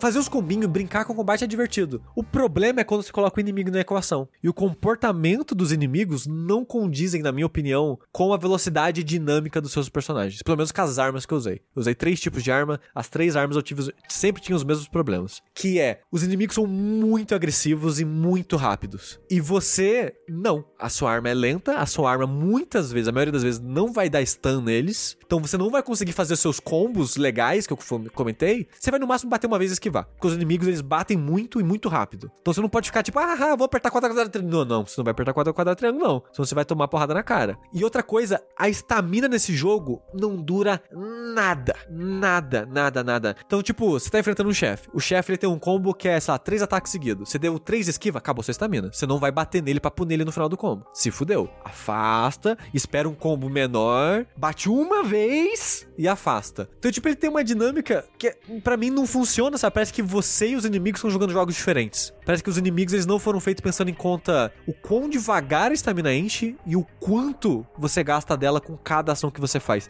E isso que é a, a minha build, eu comprei ponto de estamina pra caralho. Porque a maneira que você evolui personagens nesse jogo é através de skill tree. Toda vez que você ganha, é, você acumula, tipo, sal, né? Que é tipo as almas. E você não compra atributo, você compra level, só. Tipo, level. E quando você compra level, você ganha um skill point. E o skill point você gasta na sua skill tree. E você precisa comprar níveis na classe de arma pra usar as versões melhores dela. E quando você compra é, esses níveis nas armas, você também ganha os atributos de bônus. Fora os atributos que você vai comprar ao longo da skill tree. E eu, tá, eu comecei o jogo usando, né, duas faquinhas. E as faquinhas, quando você evolui elas, você ganha mais estamina. Então, por boa parte do jogo, eu só comprei ponto em estamina. Não me ajudou. Eu sinto que parece que não me ajudou em nada, porque eu tô sempre sem estamina. Sempre sem estamina. Ele parece, sabe o Nioh, quando você joga sem entender o que pulse? Uhum. Que a barra de estamina enche bem devagar, até você entender como usar o que pulse. Que aí sim a, a barra ela né, vai rapidinho. Parece que esse jogo é o Nioh sem o que pulse. De tão devagar que enche. E principalmente se você deixar zerar a barra, ela enche mais devagar ainda. E o seu personagem fica mais lento. Eu, é, eu acho que é a pior dinâmica de estamina com jogos de estamina desse tipo que eu vi, assim. Eu não lembro de ter tido esse problema, de, de ter esse incômodo é, na dinâmica dos, do, dos inimigos e tal. É, no Salt Sanctuary, então, de cabeça aqui, vou dizer que é um problema desse jogo, que eles tentaram deixar o combate lá mais rápido, não sei. Não funcionou para mim, assim. Então, tipo, eu tô constantemente frustrado com a exploração, que é. O, os, os, lugares não são tão interessantes porque eles meio que são um loop em si mesmo, onde o foco desse loop é encontrar os magos e repetir os magos para catar material, até eventualmente o jogo liberar uma nova área para você, para você fazer esse loop de novo. E o combate, o momento a momento com os magos e os chefes tradicionais, entre aspas, é, eu não acho tão divertido assim porque essa dinâmica dos inimigos mega agressivos não, não me agradaram, né, junto com a estamina do jogo. Esse Grappling Hook que a gente tá vendo aqui no ao vivo, no vídeo tá passando, ele é divertido, meio Sekiro, né? Ele é, ele é usado para alguma coisa fora de exploração, alguma coisa interessante, pra puzzle ou nada? Então, muito bem é, lembrado pelo Isidro, esse jogo ele tem mais elementos de Metroidvania. Cada área do mundo que você vai, você ganha uma habilidade nova de exploração. É, na primeira área você ganha um gancho, que você consegue jogar é, num coisas marcadas como no formato de ganchinho no cenário. Às vezes é um, é um galho de árvore, às vezes é tipo um ganchinho de metal mesmo, um aro ou coisas do tipo. É o pior gancho dos videogames, assim. A mira para você usar o gancho é ridiculamente precisa, é muito estranha. E o botão para você usar o gancho é esquiva. É a esquiva no ar. Então se você apertou a esquiva no chão, você não consegue usar o gancho. E nossa, a quantidade de vezes que eu tentei usar o gancho sem, sem pular e cair no buraco, ou eu tentei só que às vezes tem um posicionamento dos ganchos assim que tipo, se eu pular, eu vou para uma outra plataforma, mas eu não quero para aquela plataforma, eu quero pegar nesse gancho que ele vai me mandar, né, pro lado, e eu quero acessar uma plataforma do lado. Então eu não vou pular. Eu vou meio que andar e cair é, da plataforma para jogar o gancho. E aí não foi porque a mira do gancho é toda bem precisa. E naquele ângulo não encaixava o gancho. Aí eu caí. E eu, obviamente tem dano de queda. Então tomei dano pra caralho. Eu morri. E por aí vai. É um gancho bem estranho de usar. É, mas ele é usado no combate também. É contra os magos. E eu acho que alguns chefes. Mas os magos eu tenho certeza que são. Que quando você bate muito neles, você tem um momento que você dá meio que uma estonada neles. Eles ficam meio que. Opa! Com um brilho na testa. Aí se você pular e esquivar, você joga o gancho na testa do, do chefe e dá meio que um crítico, que não é tanto dano assim, é tipo, sei lá, duas porradas normais, então uh, talvez compense só ficar parado no chão mesmo batendo nele enquanto ele tá tonto, eu não sei. Mas você pode usar o gancho para fazer isso. As outras habilidades de cenário que eu encontrei, nenhuma foi usada em combate. E eu acho que nem tem como, que é tipo criar plataforma mágica e a outra era meio que ativar umas roldanas, assim. Então acho que não teria uso em combate. Um dos problemas que eu tenho com o primeiro Celt, no, no primeiro Sal aí, é justamente que eu acho que as habilidades Metroidvania, as habilidades de movimentação, elas mudam muito a dinâmica de combate com o passar do jogo. Tipo, no final do jogo, você não rola mais, sabe? Ele deixa de ser um jogo de rolamento de stamina, porque o tempo todo você só tá usando o dash duplo no ar ou os pulos duplos. Ele vira, ele fica diferente o combate. Eu sinto que eu gosto mais do combate dele no começo do que no final. É, eu espero que esse não continue assim. Mas, Sushi, disso tudo que você falou, eu vejo salvação, sabe? Eu, eu consigo ver updates e equilíbrios, sabe? para deixar o jogo melhor. É, pode ser que tenha, tipo, um update pra os magos normais também deixarem rastro, ou você ganhar uma bolinha de tinta. É um, um né? update de, de, de, de, de balanceamento pros inimigos, de balanceamento Sim. pra sua estamina, sabe? Eu acho que Sim. tem como. O negócio é que esse jogo, que acho que nem o anterior, ele é feito por duas pessoas praticamente, né? Sim. É, uma, é... Uma, uma que faz a música e a outra que faz tudo, não é? Não. Ou um que faz a programação, outro que faz a arte. É um marido uma, é um. um é, Casal? É, isso, é um marido e uma esposa que fazem esse jogo. Eu não sei se esse ainda é só os dois, mas é, até então é mais os dois, né? Principalmente os dois. É. é que então, fazem tipo, os jogos. Então, eu acho que talvez com o feedback da comunidade, que é uma comunidade que gostava muito do primeiro jogo, né? Sim, o... sim. Eu, eu, eu acho que esse jogo ele, ele pode melhorar também. Mas, ó, Ó, eu, eu, eu vou comprar ainda, vou jogar, porque eu gosto muito do primeiro jogo. Falando em comprar, Rafa, 105 reais o jogo. Na onde? Steam? Tudo, todas as lojas. Porra, caro, né, caralho? Ele não tá no Steam, ele tá só na Epic Games Store. Que em pré-order ele tava 30 reais, depois aumentou pra 105. Eita. Só. Porque é salto e sacanagem. É salto e ciricutico, porra. Salte Sim. circo Mas, o, o, o, o Sushi, eu tava vendo mais das suas lives e você falou uma frase impactante aí.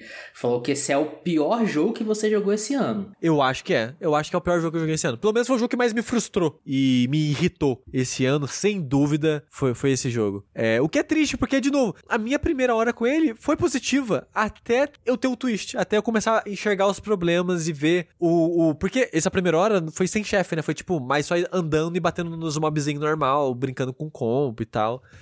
E essa parte eu tava achando divertida, até virar grinding, até ver que a luta contra os chefes não são tão legais assim, né? E por aí vai. Mas é isso, Salt and Sacrifice. Estou salgado, me senti fazendo, cometendo um sacrifício, fazendo um sacrifício. Mas Tengu, eu ouvi dizer que eu não fui o único a sofrer esses dias. Então, Sushi, algumas pessoas diriam que eu tenho tendências masoquistas. Essas pessoas estariam certas, porque eu tenho mesmo. E as minhas tendências masoquistas me levam a aventuras muitas vezes inesperadas, é, em alguns casos. E aí, a que lugar essa curiosidade masoquista me levou recentemente? Um, pouco de masoquismo, um pouco de nostalgia, né? O que que, o que, que que aconteceu? Eu já tinha baixado e comecei de fato a jogar um tal de Rockman X Dive, né? Não- ele não- mesmo em inglês, ele não é Mega Man, ele é Rockman mesmo. É, mas é. O vídeo que eu peguei aqui tá Mega Man. Ah, é? Bom, o, o do Steam, o disponível no Steam, ele é Rockman. Então, Será sei que lá. não é porque você usa o Steam japonês? Mas eu não uso Steam japonês. Ah, Pior eu que eu não uso Steam japonês. Chutei, Cê- chutei. É que, é que é, na Steam a Capcom é meio confusa mesmo. Lembra que os Resident Evil chama Resident Evil 7 Biohazard 7. Ó, pra mim, ele chama Mega Man X-Dive na Tá. Steam. Que engraçado. Enfim, é um mistério, né? E, e ele chama Mega Man com espaço. Tá certo, tá certo. Então, Rockman é junto, Mega Man é separado. Isso. Porque é assim que fizeram. né? Pergunta, pergunta pro Pedro Paulo Capcom, presidente da Paulo Capcom. E aí, então, estou jogando esse tal desse gacha, que é um gacha de Mega Man. E aí a gente, vocês falam assim, porra, vai ser mais um, um stream, mais um vértice do Tengu falando que o gacha mata tudo que ele ama. E sim, mas também não. E essa é a parte surpreendente. Essa é a parte verdadeiramente surpreendente. Porque a gente sabe que o quê? Mega Man X, ele, ele tá muito abandonadinho, coitado, né? A franquia? A de franquia. fato, de fato. Sim, né? Porque o último Mega Man X que saiu foi o 8. Em 2000 Correto? e 2008. PS2? Acho que PS2, né? É de PS2, É, é, é- PS2. ele é de Não, Play 2, é de Play PS2, 2. exato. Mas é Foi de em dois- 2000 e... 5, 5, não, antes, antes de 5, 4, 3, 4, vai, eu vou chutar. Não, acho que abandonado, então você tá falando, é, é, é um eufemismo, né? Porque um jogo que não lança nada há 20 anos, ele já tá morto. Então, mas não, porque saiu o quê? Saiu o Gacha. Como é que se fala que jogou? Entendeu? É verdade. É, e aí eu comecei a jogar, porque, né, tava com nostalgia, porra, tava revendo, eu, eu comprei um, um, Mega Man X7 pra minha coleção, esses dias, que é um jogo péssimo, que eu quero muito jogar em live ele, inteiro, que eu nunca terminei. Olha, esse daí é, é um dos piores jogos que eu já joguei. É. Eu, eu tenho, eu platinei a coleção do Mega Man X. Caralho. Ou seja, eu tive que fazer tudo em todos os Mega Man X. Uhum. E eu Porra. tive pesadelos de fazer tudo no Mega Man X7. Puta, Caralho, nossa, aí- aí a, a sim. luta contra o chefe de fogo, nossa, tem isso cravado na minha cabeça. Mas aí, falei, porra, tô, tô aqui nostálgico pra caralho, porque eu tenho uma história muito, muito bonita com, com o Mega Man, assim. Era uma, foi uma das minhas ah, séries, franquias ah, favoritas por muito tempo, assim. Especialmente o, o, o, o X, né? Porque, porra, o X tem, tem lore, Sushi. Tem altos lore. Tem, tem grito, é, como é que é? What am I fighting for? Isso, exato. Pô, obrigado. né? Tem isso e tal. Eu era tão fã, tão fã de, de, de Mega Man X em específico, que no, na minha época de ensino médio, eu e um amigo criamos um, toda uma história nova, inédita pra um Rockman X novo, e a gente ia fazer meio que uma animação assim, em flash, ia ser lindo, ia ser dublado. Tá ligado? Ia, ia ser incrível, ia ser foda. E eu tinha criado. eu- é, roteirista, né, pô? É, é, é é formado em letras, né? Como diz o Rafa. Eu, pô, ia, ia roteirizar o bagulho. Tinha criado uma armadura, arma- armaduras novas pro, pro, pro X. Tinha criado, pô, oito Mavericks novos. Eu tinha criado a primeira Maverick é, mulher Meu Deus. do, do mundo, entendeu? Ela era uma sereia? ela era uma água viva. Porra! Aí, Era uma Porque é sempre animal, é sempre animal. É. Era um, e, e o nome dela ia ser Juliefish. Era alguma coisa Juliefish. De jellyfish com Julie, porque é Porra, mulher. caralho! Perfeito. Porra. Perfeito. Nossa, Só que, bicho, aqui Cadê, é. cadê a Capcom entendeu? pra dar emprego pra esse homem agora? Entendeu? Foda, sabe? Isso tudo pra dizer o quê? Que eu tinha uma relação quase não saudável com, com o Mega Man, quando eu era adolescente. E aí, então, beleza. Vou jogar essa porra. E, e qual não foi a minha surpresa? Primeiro, e aí não foi uma surpresa mesmo, de fato não foi uma surpresa, que eu tava odiando tudo. Porque ele- o que que é, de fato, esse Rockman X-Dive aí? Ele é um gacha, né? Então ele tem 35,89 tipos de moeda diferente. Uma moeda pra comprar item, uma moeda pra você jogar as fases, uma moeda pra você upar as armas, uma moeda pra você upar a armadura, uma moeda pra você rolar o gacha, uma moeda pra você pesquisar itens novos, uma moeda pra você, sabe? Tipo, 80 moedas diferentes, né? Pra você se confundir bastante e, e- e gastar errado, né? Fora que tem um bilhão de armas e 3 trilhões de personagens, que é pra você se perder mesmo. É tipo, é, a- é a armadilha do gacha, entendeu? Mas como Pra é que você, funciona se- personagens nesse jogo, Tengu? Eu tô adiantando demais aqui. Então, vamos lá, vamos lá. A gente vai chegar lá. Segura, segura esse pensamento. E aí, e o que o jogo em si é o quê? Ele é um jogo de plataforma. Ele é um, de fato, ah, Mega Man. O- a fase tutorial é a primeira fase de introdução do Mega Man X1. Que entendeu? é pra fisgar Tá, a o velho, entendeu? Exatamente, exatamente. É, é isso aí, entendeu? Exatamente isso aí. Só que aí você tem a sua waifuzinha lá, que vai que é a sua navegadora, porque você é uma, um adolescente, uma criança que fez, que mergulhou no mundo digital, Digimon digitais, Digimon são campeões, né? E tá revivendo as memórias de Mega Man, porque você é muito você é uma, você é uma criança muito fã de Mega Man, entendeu? Então você tá no universo, mas de repente começa a, a- a acontecer coisas estranhas no mundo digital. Uou! Então o gameplay dele, a mecânica é muito parecida com o que você tem em um, em um Mega Man normal, né? Então você anda, você pula, você atira, você dá dash, dá pra você, dá pra você concatenar pulo com dash, o que é uou, né? Então é um jogo que a mecânica dele, o controle dele, até que não é. Não deixa muito a desejar, não, pra ser bem sincero, sabe? E eu gostei muito desse aspecto. Parece o Mega Man, ao mesmo tempo que não. Por quê? Porque, por exemplo, a mira do tiro é automática. Ah, mas, mas você tá jogando no PC,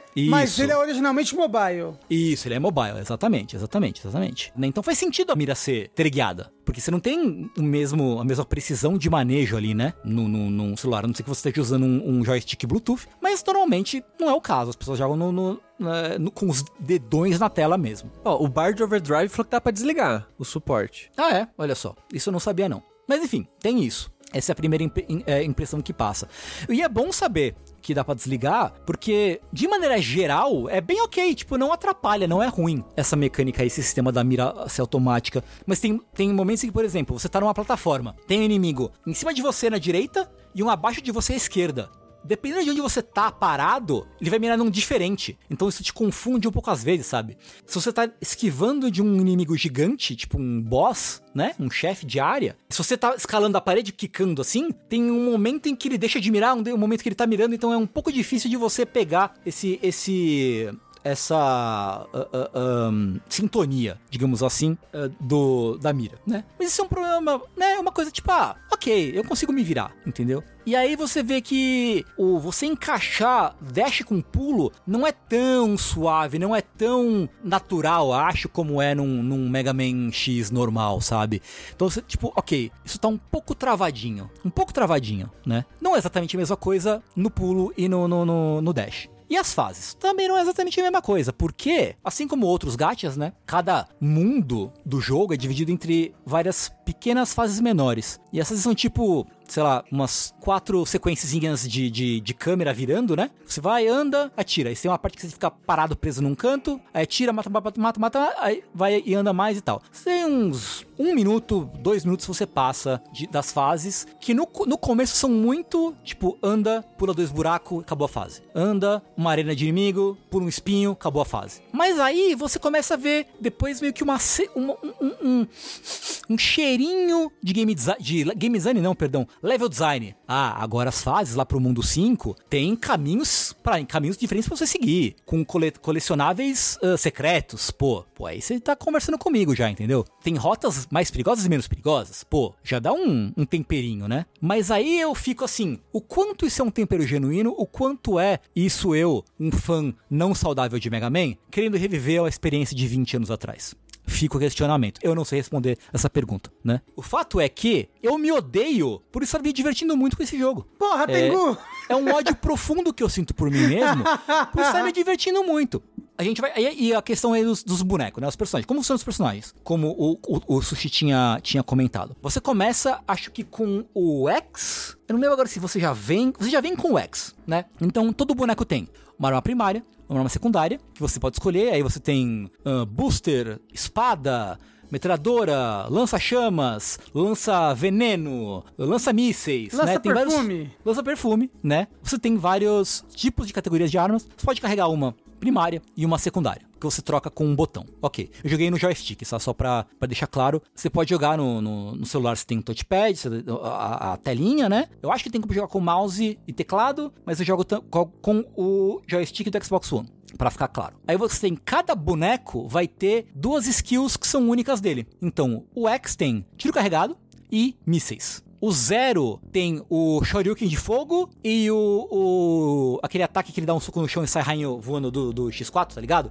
Que ele bate no soco no chão e sai uns tirinhos laser para todos os lados, né? Cada boneco vai ter um diferente. Deixa eu ver se consigo lembrar. O Protoman, o Blues, ele tem o tiro carregado e o escudo, que você fica sem poder se mexer, mas ele rebate qualquer, uh, ele segura qualquer tiro que você receba, né? Então você começa com o X, você pode ganhar personagens ou jogando bastante, acumulando memórias, que acho que com 10 memórias de um personagem, você desbloqueia o personagem. E aí, quando você ganha mais X memórias do mesmo boneco, você pode aumentar as estrelas do boneco. Cada boneco tem até 5 estrelas estrelas. Fora o nível, né? Tem boneco classe B, classe A e classe S da pior pra melhor. E aí você tem todo o elenco principal, né, de Mega Man, Mega Manzinho, Mega Man X, Mega Man, não é Rockman Dash, Mega Man Legends, Legends, né, que em japonês é Dash, e Mega Man X Command Mission, e Mega Man Zero também, e Mega Man ZX. E o Mega Man, o aquele lá de estratégia. Aquele que ele tava na internet. Ah, o, o, o Battle, Battle Network. Network. Battle Network. Eu não sei, eu não vi boneco do Battle Network. Posso estar enganado, mas eu não vi. Talvez tenha, eu só, eu só não tenha visto, tá? Então talvez tenha Battle Network que estão falando aqui no chat que tem, mas eu, eu só não vi. Então, né? Tem, tem o Ryu, a Chun-Li e o Akuma. Porra! Nossa, falaram que tem boneco, de Monster Hunter também. Tem boneco de Monster Hunter e tem o X é, tem o X, o X com armadura temática de Monster Hunter. Porra. E acho que o Zero também com armadura temática de Monster Hunter. É bonita, pelo menos? Então, são! Essa é a parte que é mais revoltante de todas é de longe a parte mais revoltante. Porque tem todos os bonecos da hora da história de Mega Man e não é não é um PNG com transparência falsa não. É um PNG, é um desenho da hora com o traço clássico mais atualizado, um traço renovado de Mega Man X, certo? E várias skins maneiras.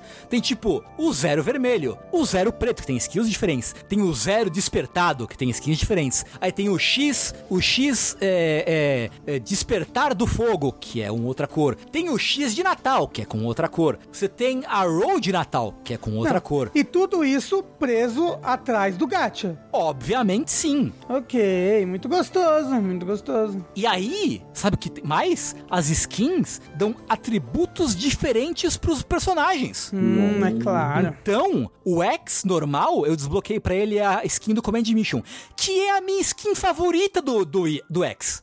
Então eu sou obrigado a jogar com ela. Que é do RPG, né? É, mesmo, mesmo X sendo um boneco nível B, sendo que eu tenho bonecos nível A e nível S, porque o Protoman é nível S. Uhum. E eu tirei ele no gacha, entendeu? O que, que eu faço da minha vida? Chora.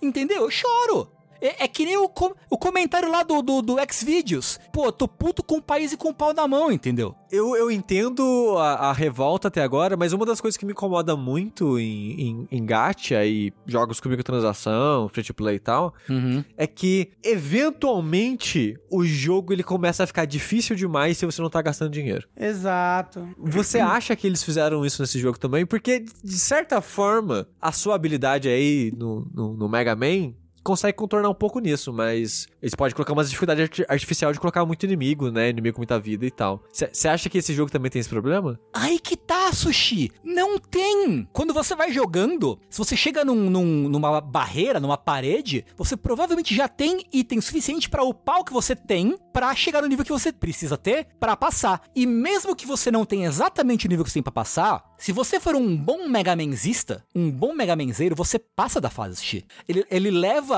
em consideração a sua habilidade como Mega Manzeiro. Isso é mais revoltante ainda. Ele é um péssimo gacha, né? É, porque eu vejo que debaixo desse predadorismo escroto capitalista existe um jogo de verdade, Sushi. Existe um jogo de verdade nessa porra. Tem coração ali que eles colocaram. né? Tem! Cara, olha, olha, olha o canto de coisa. Tipo, se você olhar o conteúdo que eles pegam da franquia, cara, você vê que fizeram. O, o jogo foi desenvolvido pela Capcom Taiwan. Mais com, acho que o diretor e o produtor principal são japoneses, eu acho. Eu, eu li por aí, tá? Não tenho absoluta certeza. Os caras fizeram um trabalho extremamente respeitoso com a, a franquia Mega Man. Papo sério, assim, sabe? Dado que o- lhe foi pedido, né?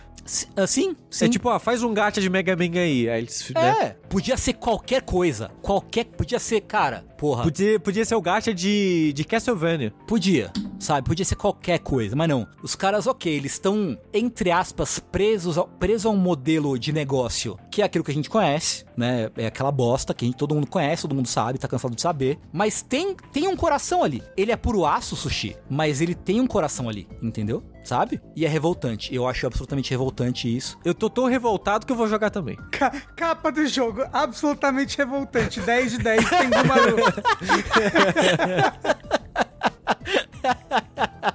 Então, eu quero. Agora eu preciso de gente pra jogar, porque tem missão lá, tem, tem daily de você jogar com um amigo.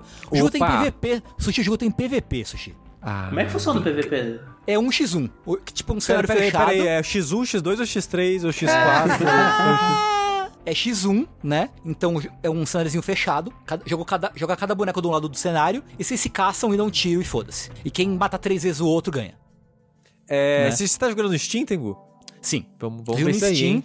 Eu, eu não sei, se- eu não vi se tem ah, localização em português, Falaram que é uma merda. Alguém mas a falou em isso? inglês, a inglês é uma merda. Porra! Assim, a inglês, assim, frases que não fazem sentido, sabe? É, é bizarro. É, não, tem gente no chat aí falando que a, a tradução em português, que é do Steam, não tem tradução em português, mas o celular tem. Ah, que sei, quem, sei. Que é- quem fez a versão de, do Steam é a própria Capcom de Taiwan e a versão é, de celular, a localização pelo menos é, foi uma outra empresa. E falaram que a tradução é horrível, horrível, tipo de Google Translator, de, de. Mega Man Dash ter virado Mega Man Corrida. Eu acredito. eu, eu, eu acredito plenamente nisso. Não duvido nem por um instante. Você tem uma média de preço de quanto que quanto que é, tipo skin ou quanto que é? Ah, pronto. Cara, Caralho, não, É Bruno, só sai é- é- dessa! essa informação. o cartão virtual do Nubank do Isidro tá lá cantando já. Ó, o moço do chat falou: Meu Deus, o Tengu tá oferecendo droga e estão aceitando.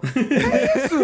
Eu tô aqui pra isso, vocês não entenderam ainda? É só aqui pra informação pra poder mandar nas pessoas. Qual é é a É. média de preço de que, que se paga nisso daí? Você- É, mas assim, eu fui, eu fui pesquisar e, e primeiro que é bizarro porque na loja os pacotes estão todos em, em da moeda da, da- de Taiwan, não sei se é dólar taiwanês. Tá tudo, então você precisa pegar, ir no Google e converter na mão. E você não- eu não sei se tem taxa a mais, sei lá. não é nada transparente o bagulho, né? E aí eu fui pesquisar e assim, parece que é consenso na internet que não vale a pena comprar nada desse jogo. Caralho. A comunidade fala assim: não vale a pena gastar dinheiro, nada vale a pena, tudo é caro demais, você consegue as coisas jogando, sabe? É, você não precisa ser apressado, você vai acabar conseguindo as paradas, é só você jogar um pouco de tudo que você você consegue, tá ligado? É, e é isso aí. Mais eu- uma beleza. prova de que os caras estavam querendo fazer um jogo correto, direito, né? Eles Então. colocam os preços lá em cima justamente pra pessoa não gastar e aproveitar o É, jogo. tem gente ali que é gente como a gente, sabe? O cara fala, porra, tem um cara no Brasil que quando ele é adolescente, ele fez uma fanfic de Mega Man X, entendeu? Ele ia dublar a fanfic dele e lançar na internet, entendeu? Essa aqui, ó, é por ele que eu faço isso aqui. Entendeu? É por ele que eu, que eu faço aqui. É por ele que eu gasto esse gato aqui, por favor. Puxa um negocinho da maquininha. Não, eu tô falando do o developer, o dev, o dev, Ah, o dev, sim, não o é verdade, é verdade. Saca? Assim, certamente tem as baleias. Não, as baleias e a Que turma isso? delas, né? Aí vem dela. e me Alguém tem que manter assim, esse jogo, né? cara? É, Esse assim, é falha. Obrigado, baleias, que, que, que gastam, que sustentam o jogo. Então é isso, cara. Eu tô completamente revoltado. É uma coisa engraçada. Esse porte pra PC é uma merda. Por que, que é uma merda? Primeiro, pelos fatores que a galera já comentou aí. A interface é idêntica do celular. É o jogo do celular com a tela ampliada. Pelo menos as artes e, e modelos 3D, você consegue botar. É, é, é, você consegue deixar numa qualidade boa o suficiente pra justificar jogar na tela. E, é- e é realmente bonito, assim. São os modelos 3D bem feitinhos, sabe? Não você não parece, pô, isso aqui é um, é um bagulho vagabundo, sabe? Não, não, não. É bem feito, tá? Se, se você aumenta a qualidade dos, do- dos modelos, ele fica, fica bonitão. Só que, cara, olha que merda. Você tem a interface do celular, certo? Aí você vai lá, interface do celular você faz como? Você clica com o seu dedinho, né? no- no- nos botões. Com o mouse, você vai lá, clica nos botões. Como você faz com o controle? Você pensa, pô, eu vou pegar o direcional, vou navegar entre os botões. Não, não. Você controla o cursor do mouse com o seu direcional do controle. Claro, mas até aí, é, o- to- todos os jogos da Ubisoft hoje em dia são assim. Cara, que absurdo isso, velho. Os caras não gastaram 10 minutos pra, pra, pra otimizar porra nenhuma. Acessibilidade, enfia no cu a acessibilidade do jogo pra, pra controle, tá ligado? É incrível, é genial, eu tô apaixonado por esse jogo. Incrível, Eu nem- perfeito. Nem sei mais o que falar. Eu nem sei mais o que falar. É. Tengo- Só que. Ah. Você falou no começo que todos os gastos é, acabaram com as franquias que você ama. Existe gacha de Bassara? Sim, ele morreu já. É, ah, morreu? Tá. Ele morreu, ele morreu. Passa Antes ele bem, do que né? eu. É, Gat de Bassara morreu. Teosof teve uns cinco gachas que morreram já. Mas eu acho que tem um que sobrevive ainda, hein? Tem um que eles anunciaram, acho que um novo. Quatro meses atrás ele já morreu. Porra, Coisa assim, caralho. né? É, Gatijinir, ele não morreu ainda. Tá vivo. Eu joguei então, assim, um pouquinho desse, desse celular. É o Reincarnation, né? Reincarnation, isso, isso, isso. Eu, eu, isso. eu achei zoado a parte de É, batalha eu- dele. É, eu não, não gostei também, enfim. Então, assim, Nier Reincarnation me deixou estressado. Rock Max Dive me dá vida. Ai, meu Deus, tem. Me dá vida. Começa assim. Ele sopra, é o sopro divino É, nos tem pulmões não, do tem- boneco de barro que eu era. Tengu começa antes de jogar esse assim. Tengu, Tengu, Genshin Impact, Tengu, porra. Ah, mas gastei só uns 30 reais no Genshin, Rafa. Ah, ok, Uns 30, tudo bem, tudo bem. O Eu Rafa gastou muito mais e daí É, criticando. pois é. Não, mas justamente porque eu sou uma vítima, entendeu? Eu- Entendi. Eu, eu, sou uma pessoa que já sofreu na mão das drogas. Sei. E eu tô tentando alertar aqui as pessoas. Gente, não caiam nessa, gente, cuidado. O Rafa é o leão do Proerd. Exato, o Leão do Pé. Eu já, eu tive a minha overdose já. Entendeu? Tomem cuidado, Sei. tomem cuidado com isso daí, crianças. Ó, mas o jogo é de graça, tá no Steam. E fica aí o meu testemunho. Ok. É, Deus te abençoe. Amém, irmãos. Eu quero fazer só um, um- um- Eu ia falar. Eu ia fazer esse preâmbulo antes de começar a falar, mas como não é antes, não é mais preâmbulo. Então É um esse. pós-âmbulo. Esse pós-fácil. Ah, porra. Da, da, é, da por isso minha. que você fez letras e eu não. né? Porra, formado em letras, né? É, primeiro que, né? Mega Man gostoso demais. Joga Mega Man que é gostoso demais. Mega Man 11 é um bom jogo. É, segundo, tá frio. É, vocês têm que ficar agasalhados. E eu tô dizendo isso porque eu ganhei de presente da Cake um pijama muito gostoso. Primeiro que assim, as pessoas subvalorizam o valor do pijama. Certo? Pijama é uma boa roupa de dormir, tá? Que fique registrado aqui. Pijama é importante, ele te dá um conforto a mais na hora de dormir. Eu sou completamente a favor do pijama, tá? E Que existem aqui- pijamas sexys também. é, o meu é sexy. Porra. Um pijama sexy. O meu. Ele é de botão, de abotoar assim, então ele fica parecendo um pedaço do peito, assim, sabe? Porra. O meu, a minha cleavage Sim. en- entre os meus peitos, fica É. meio aparecendo assim, é meio sexy. Ahn, e ele Dá- é com. ah, Dá pra desabotoar com a boca, né? Tipo, dá, dá. Com o pé, o dedo do pé também. com o seu próprio dedo do pé. Você Com vai desabotando. Você, deita, você senta na cama assim na frente da pessoa que tá flertando. Você leva os pés à altura do peito e começa a desabotoar. Desabotoar, Assim, com os dois tá pés. Isso, exato, exato. É, isso, isso, isso. isso. Sexy, sexy. Sexy, sexy. E então, ele é um, ele é um, um, um pijama quentinho, confortável, mas não quente demais. Entendeu? Então, assim, se eu posso dar uma dica pra você. Duas dicas nesse inverno, três dicas nesse inverno. Primeiro, arrume um, um pijama quentinho e confortável. Segundo, jogue Echo Rock Max Dive. Terceiro, jogue Final Fantasy XIV. Era só isso que eu queria dizer. É, Tengu tirando a criança da teta da mãe e colocando na, na teta da maldade, como é que era? No colo da mãe e botando na teta da maldade. Exato, isso, isso, exato. isso. Mas, com essas dicas de Tengu, nós encerramos mais um Vértice. O Vértice ao vivo de retorno. Se você está ouvindo isso editado, saiba que voltamos com as gravações ao vivo. Entre lá na twitch.tv barra jogabilidade. Todos os dias tem coisa. Todo, Todo dia, dia. Todo dia. E menos de 3 horas, hein? É, olha só. Menos de três horas? Como assim? Esse podcast. O vértice, deu o menos três Ah, horas. três sim, ah, horas. tá. Mas já vai ter mais de uma hora pra felicidade das pessoas que estavam tristes com os, os vértices de uma hora. Exato. É brabo. É, ao vivo demora mais mesmo, a gente fala mais. É verdade. Mas é isso, gente. Muito obrigado a todo mundo. Muito obrigado, Bruno Isidro, por ter aceitado a gravar com a gente hoje. Obrigado, eu. É, muito obrigado, Rafa Tengu. Obrigado. Ah, Ô, Isidro, de dá, dá o ser... antes da gente ir embora, dá o serviço aí. Fala onde é que as pessoas te encontram. Ah, sim. É, bom, é, pra quem quiser me encontrar, tô sempre no chat. Aí, quiser bater papo, eu tô no chat direto. Ah, se não, pode me seguir também, sei lá, rede social, normalmente é Espantalho55, que é o mesmo nick que eu uso em outros lugares. E se quiser me oferecer emprego, tem aí uma. É só me procurar no meu LinkedIn. que, que eu fui eu fui mexer esses dias e nossa senhora, que coisa horrível aquele lugar. Ô, ó, na moral, não queria te interromper, mas já te interrompendo, desculpa. Não, pode falar. É, pô, falar o seguinte, eu. Poucas pessoas que eu conheci nesses 17 anos de indústria vital, Eita. de trabalhar com videogame, cobrindo videogame, poucas pessoas são tão é, profissionais dedicadas quanto o Bruno Isidro. Desculpa. Porque. Ah, fica tomando do seu cu, bicho. É, porque desde a época do Kotaku, porra, o cara participava, tava lá nos comentários, conversava com a gente direto. Porra, sim, presença demais, certo? Fez um puta trampo no, no, no Start, fez um puta trampo na Vice, um puta trampo na Red Bull. Nem sei se conta como a mesma coisa, mas tô falando separado mesmo, porque é pra, pra gente fazer volume no currículo. é separado, é separado. É, é, então assim, pô, contrata, contrata o cara aí, pelo amor de Deus, vai. Se a gente pudesse, a gente contrataria. Como a gente não pode, é, alguém, por favor, faz o não, favor mas pô, de só, só por estar participando aqui do Verse, nossa senhora, uma, uma honra, mano. Principalmente porque eu, eu acompanho vocês há anos, todos vocês. Mas você já participou antes, ô Bruno. Não, de Verse não. Eu Mas de outras participei- coisas, ué. Ah, sim, mas né? É sempre, é sempre bom estar aqui falando com quem a gente gosta, né? Quem se admira, tá junto aqui. Então, muito obrigado. E é isso, é isso. A gente que agradece e com essa nós encerramos esse vértice. Então, muito obrigado de novo. Quanto semana que vem não chega, eu sou o Eduardo Sushi. Eu sou Rafael Kina. Eu sou o Fernando Tengu. Eu sou desempregado. Não, mentira, eu sou o Bruno Isidro. Tchau, gente! Tchau. Tchau!